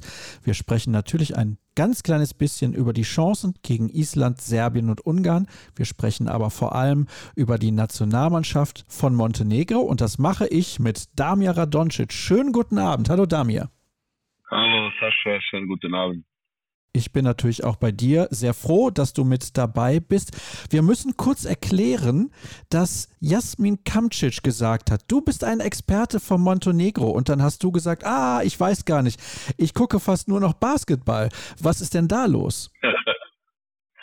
ja, seit mein Sohn Basketball spielt, ich habe nicht zu viel zu tun mit Handball nach meiner Karriere, ich habe sechs, sieben Jahre Spielervermittlung gemacht, meistens in Katar. Damals, wo noch ein Spielervermittler Geld verdienen könnte, dann habe ich später Angebote für Basketball-Scouting gekriegt. Mein Sohn hat angefangen, Basketball zu spielen. Jetzt ist er in Munich mit Bayern, hat letzte sechs Jahre in spanischer erster Liga ACW gespielt und seit 14 ist er in Spanien, letzte zehn Jahre praktisch wo er mit 18 Jahren einen Spieler professionellen Vertrag gekriegt hat mit Real Madrid.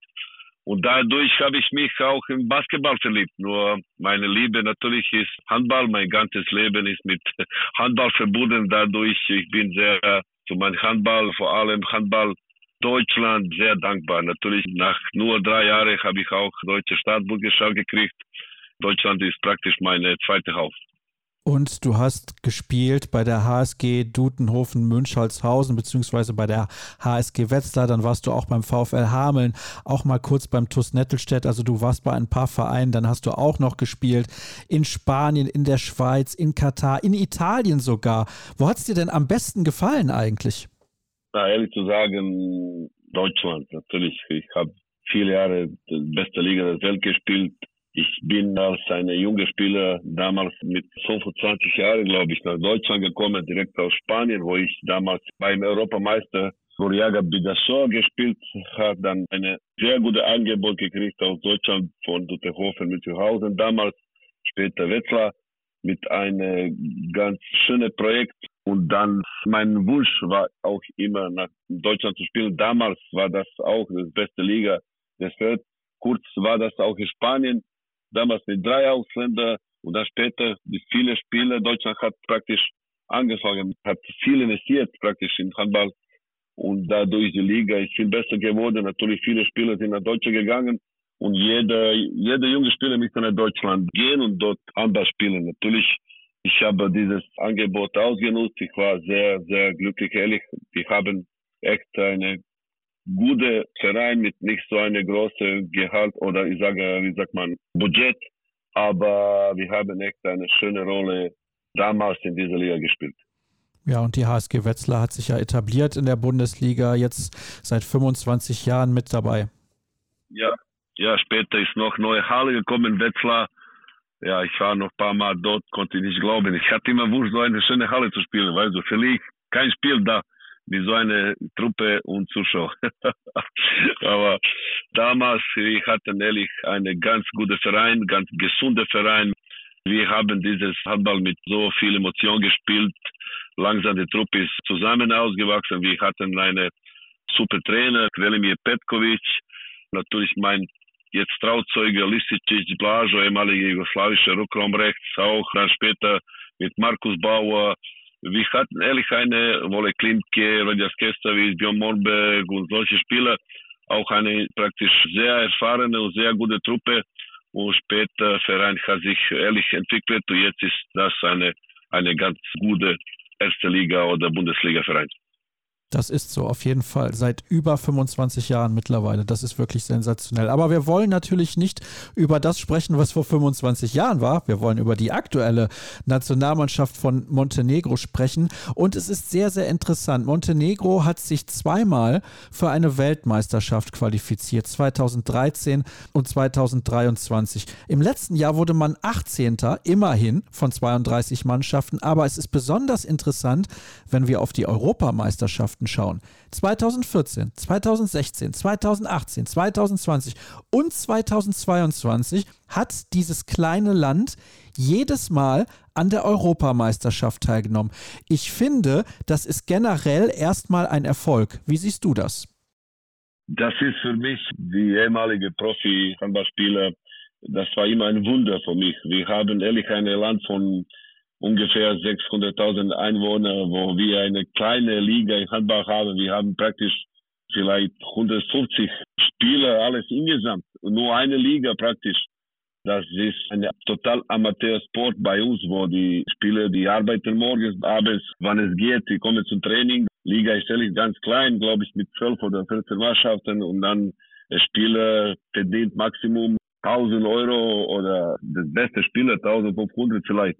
Aber das ist bei uns jederzeit ein Wunder, wenn wir uns qualifizieren zu so einem großen Turnier. Jetzt zum Beispiel, zuletzt hatten wir auch viele Talente, vor allem Linkcenter, wie Branko Vujovic oder Čavo, die du gut kennst von Wetzlar oder Lipovina auch. Das ist echt Wahnsinn. Nicht nur physisch, körperlich, sehr große Talente. Heute habe ich zum Beispiel ein Spiel gesehen, ein Turnier in Kroatien, ein ganz gutes Turnier Kroatia Cup mit Montenegro und Kroatien. Kroatien hat eine sehr gute Truppe, junge Nationalmannschaft. Aber Montenegro hat ehrlich Vuko Borozan zurück zum Verein, zur Nationalmannschaft gebracht. Ich möchte ehrlich sagen, mit so einem Torhüter Simic, der echt überragend ist und eine ganz starke, gute 6-0-Deckung, wie das heute ist gesehen, sehr aggressiv und dann später mit viel, viel lösigen Angriff eine ganz gute auch Linkshausen, Vujovic, Milos.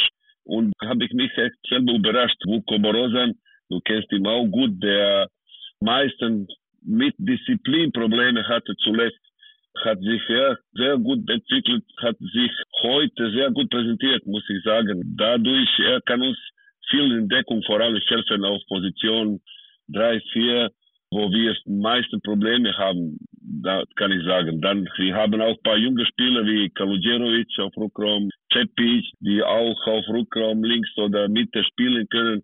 Ich muss sagen, Montenegro kann in dieser Gruppe eine Überraschung machen.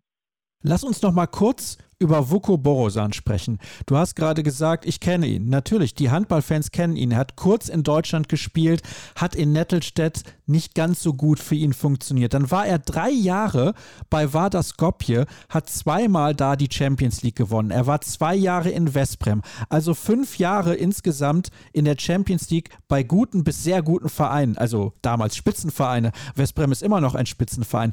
Dann war er in Katar, dann war er kurz in Zagreb. Jetzt spielt er wieder in Montenegro. Was ist sein Problem? Du hast gesagt, er hat ein bisschen Disziplinprobleme. Was ist genau sein Problem gewesen in diesen ganzen Jahren? Für mich ehrlich zu sagen, wer schafft in Deutschland länger zu spielen oder in so einer Liga sich vor mehreren Jahren zu präsentieren, fünf, sechs, sieben Jahre zu präsentieren und so lang zu spielen, ich kann immer sagen, der hat ehrlich eine gute Qualität oder da spielen nur die besten Spieler. Vuko hat ein unglaubliches Talent, er ist sehr groß, hat ein unglaubliches Wurf, starkes Wurf, er kann Deckung, kann auch viel, viel, vor allem in Deckung helfen. Er hat das schon gezeigt, so ein Spieler, der, der mit Vardar zweimal Europameister war und er, für ihn muss ich nur sagen, er war immer für mich, er brauchte, glaube ich, Deutschland in einem Top-Verein zu bleiben, wo er eine Disziplin und eine, wie sagt man, wo er konnte Champions League spielen. Dadurch konnte er sich viel mehr, sag mal, sich selber präsentieren oder von sich selber mehr ausbringen. Weil, glaube ich, fällt ihm ein bisschen auch Motivation und Sprache. Es ist nicht leicht, wenn du von ein anderes Land nach Deutschland kommst, dann brauchst du ehrlich, braucht man Zeit, um sich zu entwickeln. Vor allem, die Liga ist ganz, ganz stark. Dann brauchst du Sprache kennenzulernen. Dann brauchst du viel, nicht nur handballerisch gut zu sein, du musst auch viele andere Dinge machen. Problem war auch, dass er so eine gute Angebot, glaube ich, aus Katar gekriegt hat, wo die Geld spielt auch Rolle. Dann ist er weggegangen, natürlich in Warda, wo er einen Top-Verein hatte und hat gezeigt, dass er eine von den besten Rückraum links in Europa ist. Nur äh, später kommt auch dran, was eine Spieler echt möchte von seiner Karriere. Für mich war ganz wichtig, in Deutschland zu bleiben, in so einer Liga zu spielen und mit Besten zu spielen. Für ihn war ganz interessant, später nach Katar zu gehen, ein schönes Leben zu haben und auch Geld zu verdienen. Das ist aber so. Jetzt sehe ich, dass er immer noch Hunger hat. Ich habe heute Spiel gesehen, ehrlich zu sagen, nur wegen ihm. Das ist meine Position, Königsposition, Rückraum links. Und der hat ehrlich sehr gute Spiele gemacht. Und ich glaube, dass er noch in dieser Europameisterschaft eine ganz gute Rolle spielen kann. Wenn ich mir diese Mannschaft ein bisschen genauer anschaue, du hast ja eben schon gesagt, Nebojša Simic, ein super Torhüter. Für die Nationalmannschaft spielt er noch mal besser, als er für Melsung spielt, finde ich. Stefan Chavor habt ihr im rechten Rückraum. Branko Vujovic spielt in Hannover, hat in Kielce gespielt, vorher in der Champions League. Also ihr habt schon einige sehr gute Spieler mit dabei. Milos Vujovic vom VfL Gummersbach spielt in der Nationalmannschaft auch immer sensationell gut. Aber wo sind eure Probleme? Ich denke, wir haben nicht dieses Glück wie die meisten Spieler, die Deutsche sind oder die Deutschen spielen oder zum Beispiel Däne damals, als ich noch mit Nationalschaft tätig war, die können sich jede Liga-Break ein paar Tage finden und dann wieder zusammen trainieren und zusammen kennenzulernen. Wir haben dieses Problem, dass die meisten von diesen Spielern sehr jung nach Ausland gehen und dann praktisch um eine gute Nationalmannschaft zu haben, du brauchst echt ein System. Die Leute müssen sich sehr gut kennenlernen, taktisch, Disziplin, Taktik. Da musst du ehrlich zusammen sein. Ich sag mal, sieben, acht, neun, zehn Jahre, wie die meisten Vereine von, sag mal, Schweden oder Dänen oder Deutsche auch. Die sind echt sehr oft zusammen. Unsere Spieler sind eine in Katar, andere in Bundesliga, eine ist in Ungarn oder Mazedonien irgendwo. Dann ist es ganz, ganz schwer. Die finden sich selber meistens zwei Tage von Anfang von einem großen Turnier oder eine Woche. Du brauchst Zeit, sich kennenzulernen, zusammen zu trainieren, alles das gut zu vorbereiten. Und dadurch glaube ich, und noch, wenn du Glück hast, noch ein paar Spiele zu haben, die, die echt Qualität, Erfahrung haben. Ich meine, Du hast jetzt gerade gesagt, Simic, Chavo Vujovic, Vuko Borozan oder Angelic, auch ein erfahrener Mittelmann, solche Spieler, aber wir brauchen zwölf oder 14 oder 16 gute Spieler, ich meine eine gute, gute Truppe zu haben und dadurch einen Erfolg zu haben, um eine Medaille zu spielen. Oh, okay. Das habe ich jetzt aber zum ersten Mal gehört, dass jemand sagt, Montenegro kann eine Medaille gewinnen. Die Gruppe ist sehr kompliziert. ja, das wusste ich. Weißt ja. du, wir sind sehr, wir sind sehr, ja. Aber ich meine, um eine gute Gruppe zu haben, du brauchst echt 12, 14 sehr gute Spieler, weil das ist ein Turnier, wo du jedes zwei, drei Tage eine starke Spiel hast. Du brauchst eine Truppe, der das zusammen nach oben bringen kann. Das ist nicht nur sieben, acht oder neun Spiele. Dadurch, wir halten immer 30, 40 Minuten und dann sind wir meistens 40. bis 50. oder, oder sowas weg, weil es ist ganz, ganz schwer, einen großen Rhythmus zu halten mit solchen Teams wie Norwegen, Dänen. Tempo ist sehr hoch oder Schweden oder Deutschland oder was weiß ich. Frankreich zum Beispiel, Spanien zum Beispiel. Das ist echt, heute ist das, Handball ist so schnell geworden. Da muss man ehrlich viel Kraft haben, dazu viele Spieler, die das spielen können. Wie gut ist denn euer neuer Trainer, um eine solche Gruppe zu formen? Flado Schola ist jetzt der Coach der Nationalmannschaft, der in Deutschland auch gespielt hat, bei GWD Minden und bei der SG Wildstedt-Schutterwald, der Olympiasieger geworden ist als Spieler, der Weltmeister geworden ist als Spieler. Was ist er für ein Typ Trainer? Weißt du das? Ja, Vlado Schola kenne ich noch als Spieler. Kennen uns ein bisschen, man kann auch sagen, eine junge Trainer. Weil normalerweise, ehrlich zu sagen, ich habe erwartet und ich dachte, Vujovic, Veselin wird unser neuer Nationaltrainer sein. Dadurch auch, wir haben ein Problem, weil wir brauchen einen Trainer, der zwei, drei, vier Jahre unsere Trainer sein kann. Ein bisschen Geduld zu haben, ein Team, Nationalteam zu behalten für mehrere Jahre und auch Trainer und dadurch kann man sich gut entwickeln. Also brauchen wir ein gutes System. Ich meine ein System, wo wir natürlich als du kennst, wie die alle Balkane sind. Wir verlieren zwei Spiele, dann wir sind sofort nervös. Wir wollen einen neuen Trainer haben. Wir wollen, was weiß ich, nur am Ende. Wir sind echt ein kleines Land. Wir haben zuletzt so viel gemacht. Meistens wir haben natürlich in Frauenhandball, ich meine nicht mit so viel, auch mit Nationalmannschaft, aber mit Budućnost Champions League, wo wir echt zuletzt so viel investiert haben. Ich hoffe auch in Zukunft, wir bringen diese Nationalmannschaft, Männer bringen uns auch nach vorne, glaube ich und ich hoffe.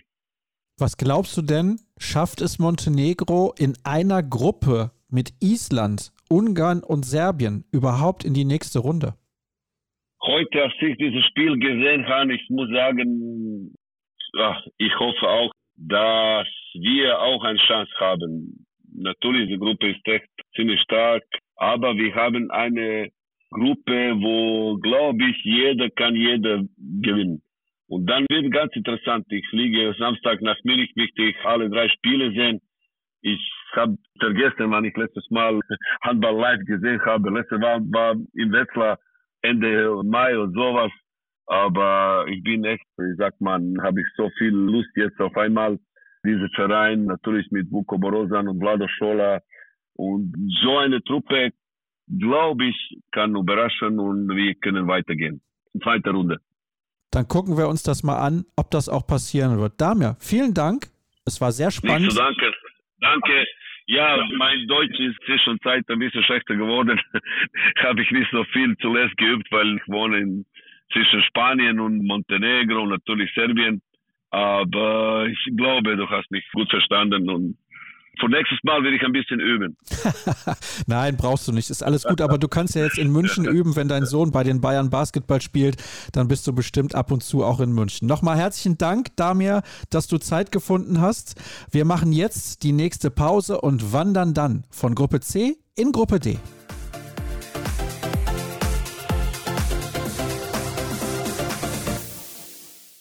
Wir kümmern uns jetzt um die Gruppe D. Die spielt in Berlin mit Slowenien, Norwegen und den Färöern. Das ist natürlich sehr spannend, weil diese Mannschaft, die wollen irgendwie alle sehen, auch wenn sie viele unbekannte Spieler haben, aber auch viele junge Spieler. Aber wir schauen heute genauer auf die polnische Mannschaft mit einem Spieler, der viele, viele Jahre in der Bundesliga gespielt hat beim SC Magdeburg und der selbst 237 Spiele für die polnische polnische Nationalmannschaft absolviert hat.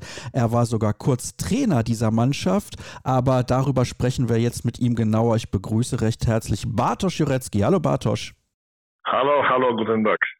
Schön, dass auch du mit dabei bist in dieser Sendung. Ich habe es gerade gesagt, du hast ja für ein paar Monate diese Mannschaft trainiert. Das ist noch gar nicht so lange her. Deswegen bist du wahrscheinlich der perfekte Experte, aber du trainierst auch noch eine Vereinsmannschaft, Guardia Opole, das ist richtig.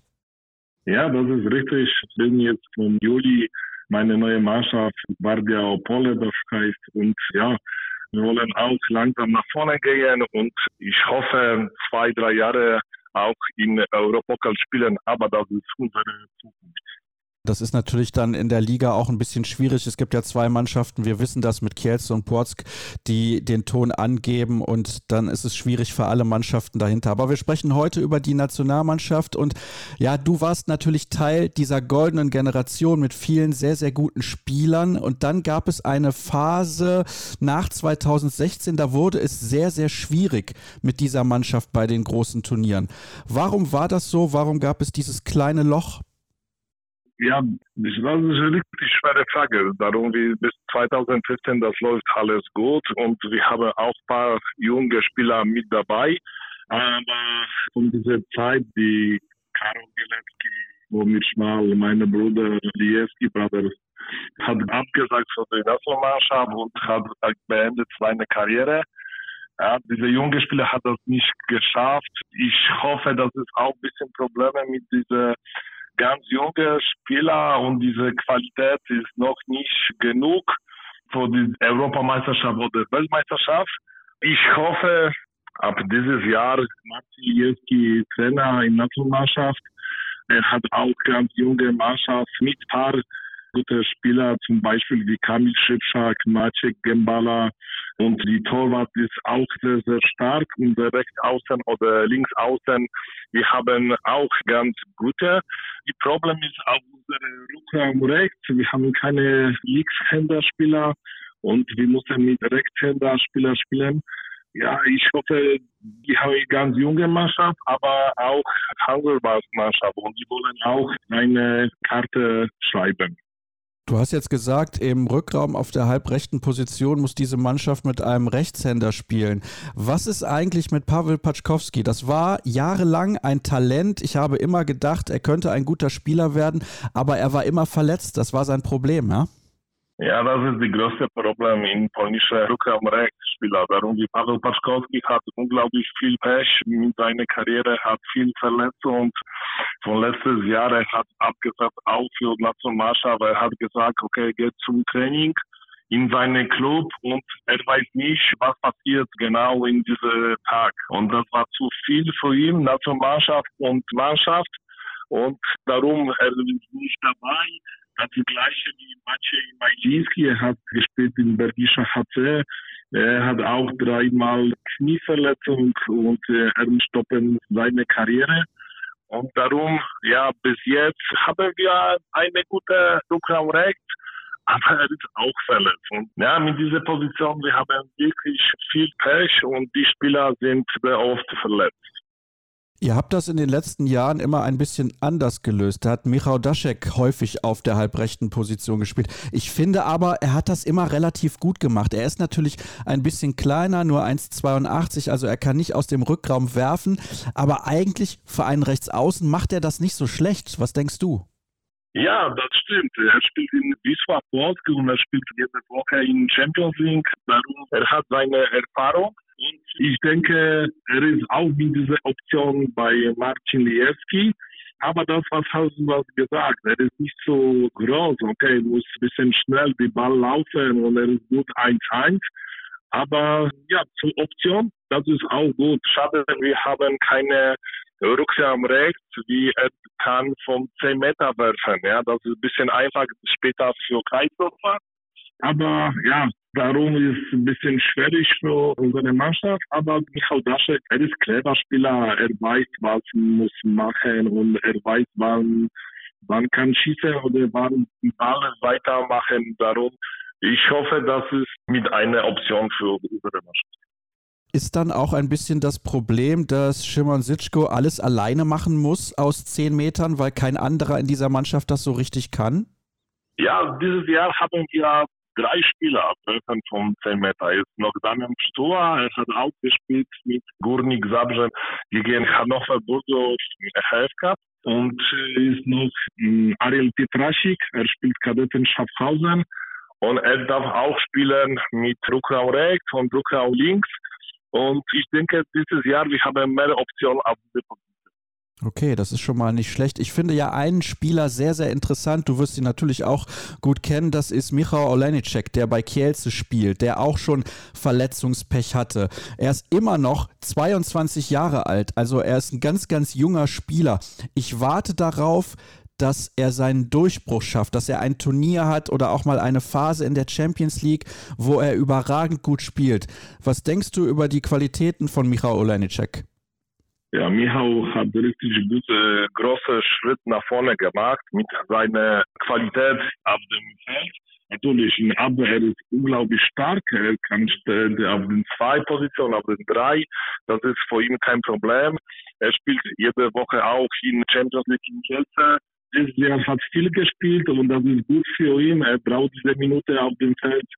Und ja, ich hoffe auch, dass diese Turnier jetzt in Deutschland das gibt ihm ein bisschen mehr Erfahrung und er zeigt sein Potenzial und er kann auch auf Mitte Center spielen, ja, Rückraum Mitte oder Rückraum rechts. Das ist die nächste Option für unsere Mannschaft. Ja. Er kann spielen nicht nur auf dem Rückraum Mitte, aber Rückraum rechts oder Rückraum links und das ist ein guter Abwehrspieler. Und ich hoffe, dass, was hast du das gesagt? Er ist noch 22 Jahre alt und ich hoffe, dass diese Turnier in Deutschland, das ist seine Turnier. Du kennst natürlich den Trainer sehr gut. Du hast ja lange Jahre mit ihm zusammengespielt, Marcin Liewski. Was ist er denn für ein Typ Trainer? Ist er eher ein lockerer Trainer? Ist er ein strenger Trainer? Ist er ein Trainer, der sagt, Disziplin ist sehr, sehr wichtig? Was ist er für ein Typ? Ja, also wie du kennst Marcin sehr, sehr gut und du weißt, wie er war ein Spieler, war immer ab und zu ein bisschen locker und er hat viel Spaß. Und die gleiche, ich denke, er ist auch gleiche wie als Trainer. Er hat viel Zeit für Spaß, natürlich. Ein bisschen gute Atmosphäre, macht unglaublich gute Atmosphäre mit Mannschaft. Aber er muss ein bisschen stärker sein, dann ist auch dabei. Und hier, wie er war Trainer in Gurnik Zabrze, das war auch, hat diese gleiche Sache. Ja. Diese Disziplin muss auch sein natürlich. Und ich hoffe, dass Martin weiß, wann muss etwas machen. Ja, oder ein bisschen locker oder ein bisschen Disziplin. Er weiß das gut. Es war so, nach Talant Duschebaev, beziehungsweise erstmal war Michael Biegler ja vier Jahre Trainer eurer Nationalmannschaft. Du hast noch unter ihm gespielt.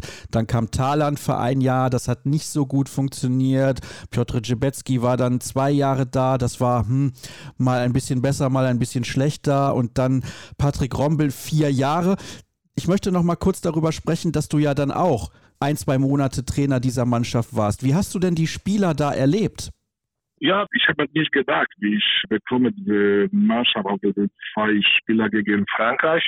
Ich war Co-Trainer mit Patrick Rommel. Und dann nach dem Turnier letztes Jahr, letztes Turnier vollen, ja, dann Patrick war weg und die polnische Föderation hat noch keine Trainer gefunden. Und die hat mich gesagt, oh, ich will diese zwei Spieler machen. Natürlich, das war für mich, ich habe zwei Sekunden gesagt, okay, ja, ich mache das. Ja, das ist normal. Ich will auch Trainer der polnischen Nationalmannschaft ein bisschen später haben oder sein. Und das war eine schöne Zeit für mich. Zwei Spieler, wie ich kann ein bisschen lernen und ein bisschen groß. Das war ein ganz anderes Niveau wie die polnische Liga. Ja, und ich war natürlich sehr zufrieden. Schade nicht weiter, aber vielleicht später, warum nicht? Wie war denn die Mannschaft? Was hast du für einen Eindruck gehabt von dem Team? Ja, das war, ich hatte das gesagt, für zwei Spieler, aber weißt, von nicht im Nationalmannschaft, das ist auch so, wir haben auch immer gute Charakter und wollen immer kämpfen. Und das war für diese zwei Spieler, habe ich das gesagt, okay, dieses erste Spiel gegen Frankreich war kein gutes Spiel, wir haben das verloren und deutlich verloren. Aber das zweite Spiel in Frankreich, wir haben richtig gutes Tempo gefunden, starke Abwehr und die Atmosphäre war auch gut. hm, ja, bin ich jetzt nicht mehr, aber ich drücke die Daumen auf die Mannschaft die ganze Zeit. Lass uns ein bisschen über die Gruppe sprechen. Ich glaube, du siehst das genauso. Norwegen ist der ganz, ganz große Favorit, aber ich glaube, diese Gruppe ist sehr ausgeglichen. Slowenien hat immer eine ganz gute Mannschaft, immer sehr gute Spielmacher, also Dejan Bombac oder Miha Sarabec, das sind immer gute Leute, die können Handball spielen, aber ich glaube, Bartosch, Polen kann gegen Slowenien gewinnen. Was denkst du? Ja, genau, das hast du recht. Norwegen, das ist die Favorit für unsere Gruppe. Die haben unglaublich gute Spieler und die spielen unglaublich hart in Abwehr, laufen viel nach vorne. Natürlich, das ist die Nummer eins. Die Slowenien, ja, das ist gleich. Wir haben letzte Jahr in Polen minus neun verloren. Und ich hoffe, die Spieler, die wollen eine Revanche nehmen gegen Slowenien. Ja, das ist natürlich kein einfaches Spiel für uns. Das haben gesagt, Bombach, Sarabetz, das ist Weltklasse-Spieler, die haben gute Kreislauf, Rückraum, Außen und ja, das ist gute Mannschaft. Die hat vor ja, 2018, ich denke, oder 19 in Frankreich hat gute Ergebnisse gemacht. Aber das ist immer 8., 9., 10. und ich denke, die wollen auch nach vorne, haben auch gute Trainer. Und das ist nicht einfach für uns. Und wir haben erstes Spiel gegen Norwegen, zweites Spiel gegen Slowenien. Und daher ich denke, wir wissen schon fast alles, was passiert weiter. Und die letzte Spiel gegen Ferreira, das kann sein auch nicht einfach. Ja, die haben junge Spieler, gute Spieler, ja, der spielt in Kiel und die wollen auch nach vorne. Ja, das ist eine schwere Gruppe für uns, natürlich. Ja, das glaube ich auch. Dieses letzte Spiel gegen Ferreur, das wird sehr interessant. Ich weiß noch nicht, ob nach dem Spiel gegen Slowenien alles entschieden ist. Ich glaube fast, es entscheidet sich im letzten Spiel. Ich kann mir vorstellen, dass die Mannschaften sich gegenseitig schlagen und dass es eine enge und spannende Gruppe wird. Wäre es eine große Enttäuschung für Polen, wenn man nicht in die Hauptrunde kommt? Ja, das, das muss du schon fragen, Martin und die polnische Föderation. Natürlich wollen die weitergehen, aber das wissen wir auch, das ist nicht eine einfache Aufgabe ja, dieses erste Spiel gegen Norwegen zeigt uns viel. Aber ja, ich denke, die haben jetzt ganz gute Form. Die sind jetzt in Spanien im Turnier. Natürlich, die hat verloren gegen Spanien minus 5, ich denke. Aber bis 45 Minuten, das war unentschieden. Das war ein richtig gutes Spiel. Gestern, die hat äh, gewonnen gegen Serbien 6. Serbien hat auch gewonnen gegen Norwegen vor drei, vier Monaten. Dann, ich hoffe, ja, kann wir das schaffen, aber das muss alles gut klappen. Ja? Abwehr, Torwart und Angriff. Wir können nicht zu viele einfache Fehler machen. Das ist auch ab und zu unser Problem. Ja? Das ist unsere einfache Fehler kann Norwegen oder Slowenien zuvor Tor machen. Und dann wir müssen richtig aufpassen. Wir haben gerade sehr oft über die Dinge gesprochen, die ein Problem sind für die polnische Mannschaft. Was ist denn die größte Stärke von Polen? Was kann Polen richtig gut? Ich denke, dass unsere Abwehr kann sein richtig gut. Ja, wir haben auch große Männer, Gimbala, Batomi Dies spielt in Coburg, Kami Sitschak oder David Davidic, wer spielt in Płock. Und dann kann sein die starke Sache, plus natürlich unsere Torwart, ja, Sinias spielt in Spanien, Moravski, Melsungen oder Kornetski in Eisenach und ich hoffe, das ist unsere starke Sache. Ja, gestern hat gegen Serbien hat unglaublich gut gespielt in Angriff und die Spieler können auch gut spielen. Aber die starke Sache, dass ich hoffe, das ist Abwehr. Dann werden wir uns das genau anschauen, Bartosch, und gucken, ob die Abwehr auch so gut ist, dass Polen gegen Slowenien und die Färöer gewinnen kann. Ich glaube, du siehst das genauso gegen Norwegen, wird es unglaublich schwer, aber das ist nicht das Spiel, das Polen gewinnen muss, wenn die Mannschaft in die Hauptrunde kommen möchte. Vielen Dank, dass du mit dabei gewesen bist. Wir machen jetzt die nächste Pause. Gleich geht's weiter.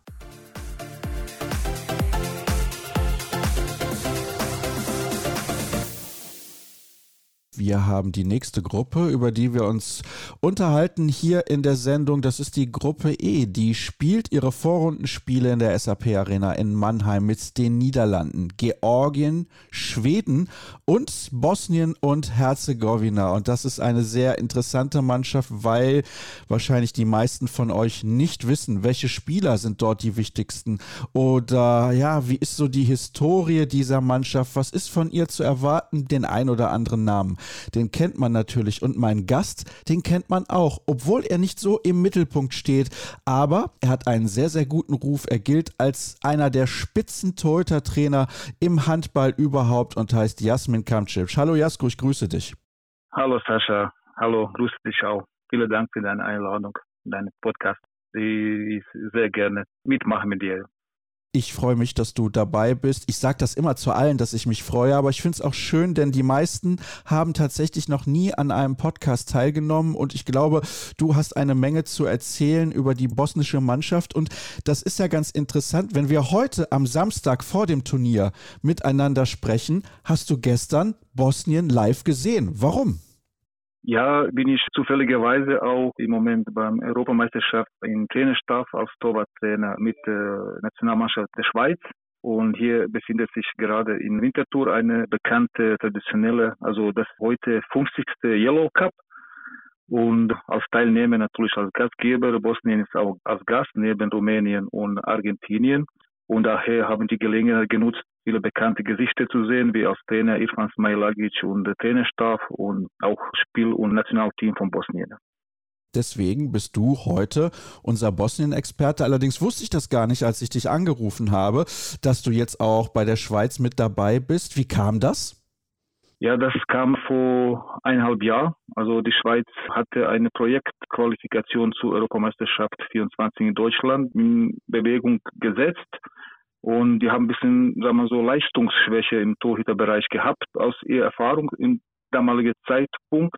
Und ja, die sind irgendwie auf mich gekommen, gefragt, ob ich Zeit, Interesse hätte. Und das Projekt war mit Michi Suter als Nationalcoach und Sportdirektor Ingo Mekesch einen guten Eindruck hinterlassen. Das Projekt war sehr interessant und dann, ja, ich habe Ja gesagt bis Europameisterschaft. Qualifikation haben wir geschafft und jetzt sind wir Teilnehmer in der Gruppe mit Deutschland.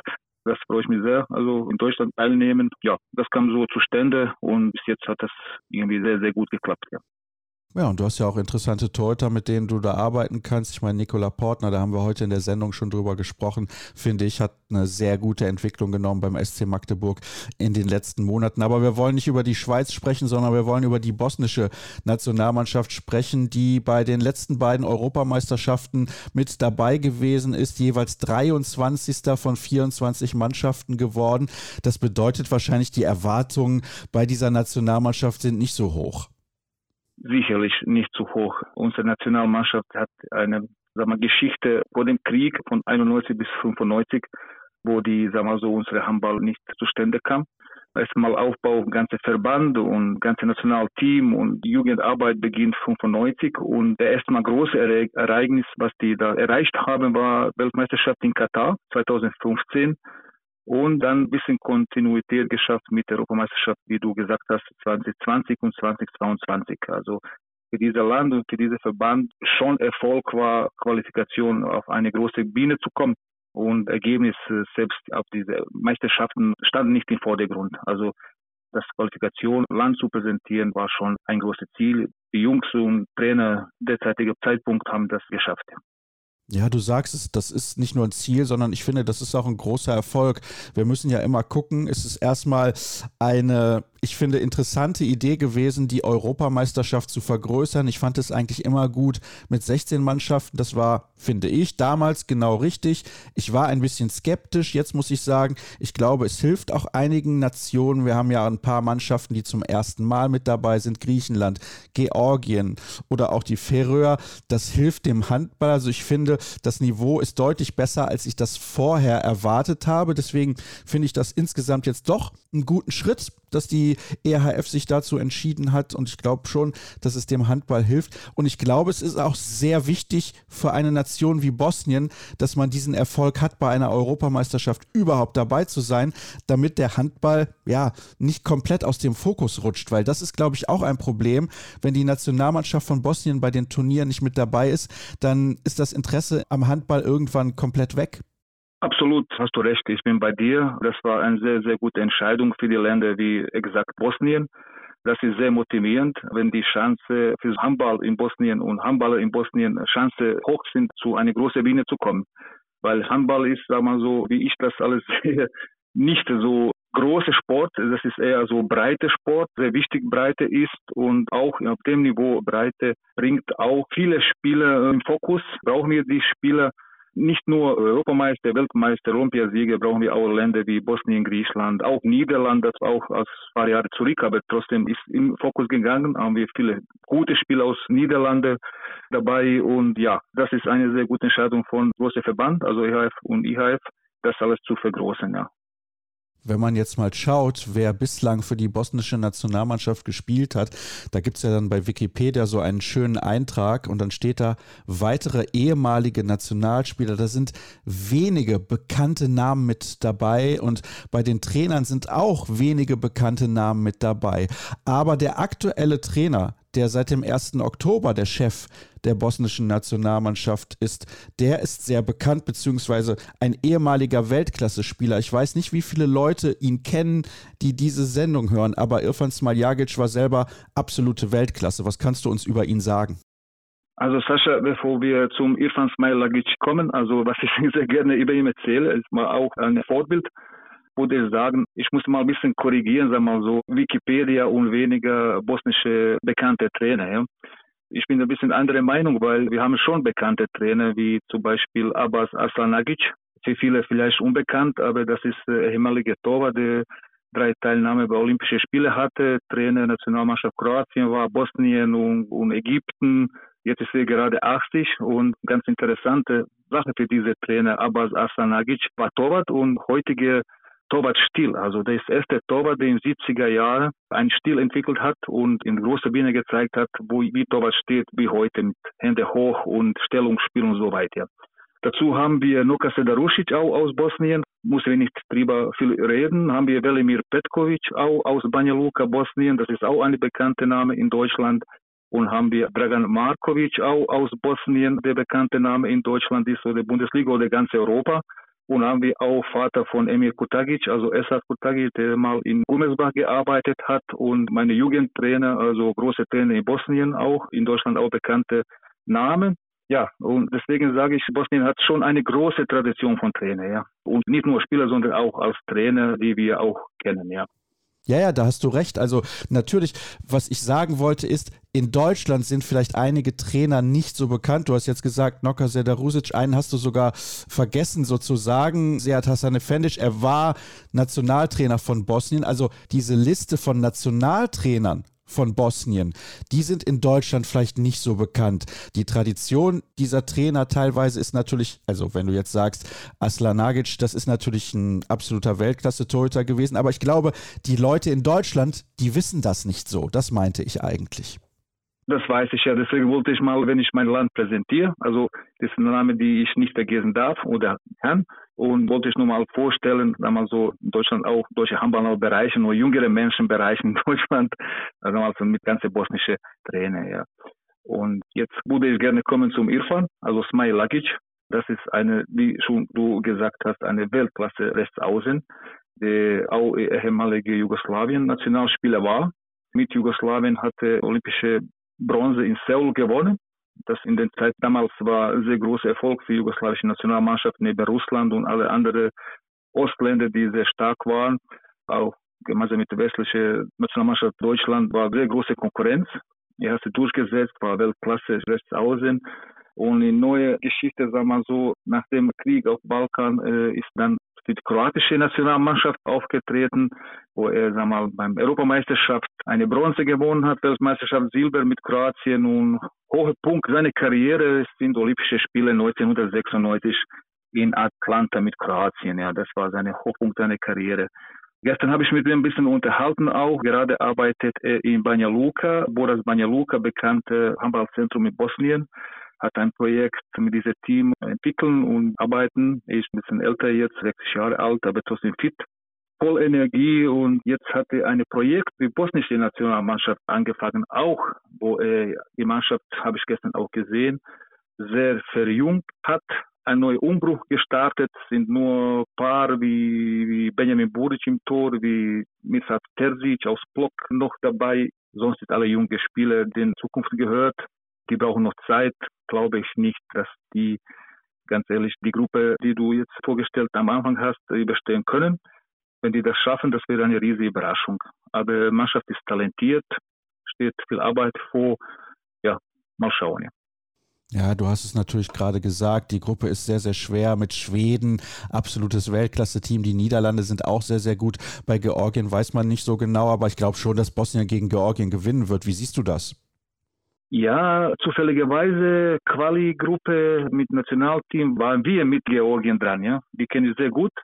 Das ist eine Mannschaft, die, wir mal so, Mittelalter ist, sehr entwickelt. Viele Spieler spielen in Frankreich. Also die sind schon, also leider muss ich sagen, die haben schon Vorteil gegenüber Bosnien, ja. Von Erfahrung und von Qualität her, ja. Weil zufällig kenne ich die jetzt, vor ein paar Monaten haben wir zweimal gegen die gespielt mit der Schweiz. Deswegen in der Gruppe wird das ganz, ganz schwierig, meiner Meinung nach, wenn ich nicht als Fans von meinem Land spreche, sondern ganz realistisch ist es einfach so, ja. Mhm. Wie schätzt du denn insgesamt die Qualität dieser Mannschaft ein? Du hast gesagt, dieser Mannschaft gehört die Zukunft, aber wir müssen natürlich über das sprechen, was jetzt aktuell ist. Was sind denn die Stärken dieser Mannschaft? Weil die Stärke alleine kann ja nicht Benjamin Buric sein, der kann alleine die Spiele nicht gewinnen. Ja, das stimmt. Also einzige Fälle, was sie nicht machen dürfen, dass die sich verlassen auf Benjamin Buric. Also Benjamin Buric ist auch ein Mensch und braucht Mitspieler für eine gewisse Erfolge zu erzielen. Ja. Stärke, einzige Stärke oder große Stärke im Moment von dieser Mannschaft, dass die hungrig sind. Ja. Die Jungs aus Bosnien, die wollen alle Profis sein, die arbeiten für Handball, die wollen sich entwickeln und irgendwo landen als Profi in einem größeren Verein in Europa. Ja. Und die sind hungrig, die wollen sich zeigen und das ist die größte Qualität, was die im Moment besitzen. Ja was Handball angeht. Sie sind alle talentiert, die sind aber unerfahren. Ja, das hat man jetzt auch gesehen von Ergebnissen hier. Die haben auch minus neun gegen Argentinien und minus 18 gestern gegen Schweiz verloren. Ja. Aber die haben auch aus meinem Gespräch mit Irfan Smailagic vor dem Spiel, wo er in Vorbereitung schon in Dezember und bis Yellow Cup fast zehn Tage lange zweimal täglich trainiert hat, die sind im Moment müde aber trotzdem sieht man schon, dass Entwicklungspotenzial da ist, aber der Raum für Entwicklung ist noch immer sehr, sehr groß, auf einer Europameisterschaftsbühne eine Rolle zu spielen. Da glaube ich nicht, dass diese Europameisterschaft, die werden was Überraschendes oder Großes reisen, aber schon beim nächste Quali und nächste große Bühne ist Weltmeisterschaft Quali oder Europameisterschaft danach, die haben eine Zukunft. Die sind technisch alle sehr gut ausgebildet und was sehr gut ist, mal, erst einmal sehe ich auch im Moment bei dieser Selektion von Irfan Smalagic, was er mitgenommen hat, die sind alle sehr gut körperlich dabei. Also große, muskuläre, schnelle Spieler. Ja, das ist natürlich dann eine Sache, die man immer gut gebrauchen kann, sage ich jetzt mal. Und ich wollte gerade eine Sache fragen, weil ich dachte, das ist ganz interessant. Denn Damir Radoncic, dein guter Bekannter bzw. Freund, der war ja auch schon zu Gast in dieser Sendung. Und er hat gesagt, ja, du weißt ja, wie das auf dem Balkan ist. Dann haben sie keine Geduld. Und wenn die Ergebnisse nicht gut sind, dann wollen wir alle direkt einen neuen Trainer haben. Und jetzt war es so, der Vorgänger von Irfan Smaljagic, Ivica Opran, der war nicht mal ein Jahr Trainer dieser Nationalmannschaft. Glaubst du, dass man in Bosnien dieses Mal die Geduld haben wird? Denn wenn Bosnien beispielsweise gegen Georgien verliert, dann könnte es ja wieder sein, dass die Leute im Verband sagen, ah, das kann nicht sein, wir haben gegen Georgien verloren, das Spiel hätten wir gewinnen müssen, wir müssen mit einem neuen Trainer arbeiten. Was glaubst du? Also von meinem Freund Damir Radončić natürlich, der kennt sich gut, aber das ist teilweise richtig. Die bosnische Nationalmannschaft, sag mal so, mit Dragan Markovic, ja, der erste Erfolg und große Bühne auf Weltmeisterschaft Katar geschafft hat. Er hat eine Generation gesammelt, sagen wir so, 2013 und entwickelt so gut in vier Jahren seine Amt, also war vier Jahre, sagen wir so, Weltmeisterschaft in Katar, Europameisterschaft 2022 teilgenommen haben, bis diese Generation, neue Generation mit Irfan Smailagic kommt, ja.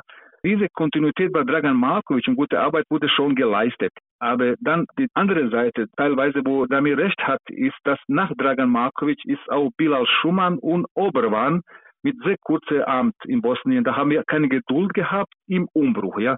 Das war nicht gut. Damir hat recht, ja. Und jetzt dieser Umbruch ist der dritte Trainer Irfan Smailagic dabei und macht das weiter und mit der Hoffnung, dass er den Zeit bekommt und Kontinuität. Das ist sehr, sehr wichtig, dass wir nicht diese balkanische Tendenz, was Nami sagt, beim Irfan nicht umsetzen weiter, ja. Also teilweise ist das richtig, aber Bosnien hatte schon, wie gesagt, mit Dragan Markovic gewisse Kontinuität und Erfolg war da. Jetzt der Umbruch, sagen wir so, der Opfer war der Bilal Schumann und Oberwan. Opfer, Anführungszeichen, wenn man so sagen kann. Und jetzt ist der Irfan Smalagic da mit der gleichen Umbruchmannschaft, die schon zwei Jahre zusammen ist, mit der Hoffnung, dass die Kontinuität da bleibt. Das ist auch richtig, nur richtig, weil das beste Beispiel sind auch die großen Länder wie Dänemark, Frankreich und teilweise auch Deutschland, dass die Kontinuität auf der Bank sehr, sehr, sehr, sehr wichtig ist. Ja, das finde ich schon. Gerade bei so kleinen Ländern ist es meiner Meinung nach sehr wichtig. Es kommt natürlich immer darauf an, welche Erwartungen man hat. Du hast jetzt eben schon gesagt, du hast nicht die Erwartung, dass sie gegen Georgien gewinnen. Das finde ich schon ja sehr erstaunlich, dass du da so direkt deine Meinung, auch deine, ja, ich will nicht sagen negative Meinung so äußerst, aber ja, viele sagen dann, ja, wir schaffen das schon irgendwie. Ich habe Hoffnung, aber du warst da sehr, sehr direkt und vor allem auch sehr, sehr ehrlich. Hast du einen Spieler für uns in dieser Mannschaft, der total unbekannt ist, der relativ jung ist, wo du sagst, auf den muss man aufpassen, der könnte in den nächsten vier, fünf, sechs Jahren richtig, richtig gut werden? Also, dass ich jetzt bei man so sportliche Leiter und Scouting sehr beschäftigt bin beim HSG West war auch. Und wenn man so schon ein paar Jahre zurück und gewisse Erfahrungen habe ich schon da und Überblicke auf nicht nur bosnische, sondern andere Vereine. Leider, was ich jetzt in der Turnier gesehen habe, ja, was die junge Spieler angeht in dieser Nationalmannschaft, Ball sehe ich nicht so ein Spieler, ja. Die muss nur noch viel, viel arbeiten, noch viel Geduld haben, dahin zu kommen, wenn wir, sagen wir so, zumindest nach meinen Parametern, ja, wenn schon du mir die Frage gestellt hast, zum Bundesliga zum Beispiel kommen können, ja. Das ist sehr, sehr lange Weg. Und im Moment habe ich leider für dich nicht einen Namen aus bosnischen Nationalmannschaft, wo ich sagen kann, in Zukunft, ja, muss man aufpassen. Wow, okay. Ja, ist gut, das ist sehr, sehr ehrlich, muss ich sagen. Das ist nicht ungewohnt, Sascha. Die sind echt jung und dieser Leistungssprung kommt überraschend manchmal schneller, ja, weil die haben alle Talent. Nun halt, die im Moment zeigen das Talent nicht. Und zum Talent zeigen gehört auch eine gewisse Ergebnis zu erzielen. Das muss man damit auch abdecken, als Spieler und dadurch auch ganze Mannschaft. Und wie gesagt, schon ehrlicherweise äh, sehe da jetzt nicht was, sag mal so, in der Richtung, was du gefragt hast, Besonderes.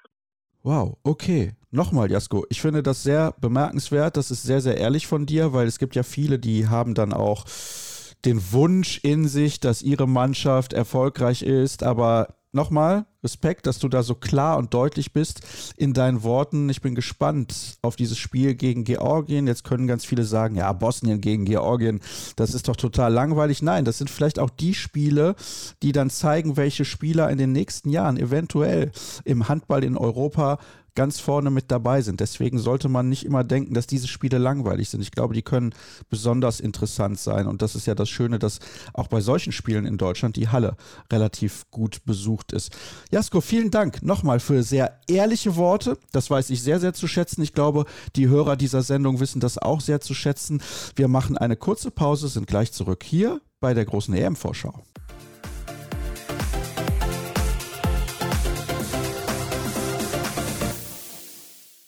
Eine Gruppe haben wir noch, über die wir sprechen müssen. Das ist die Gruppe F mit Dänemark, Portugal und Tschechien.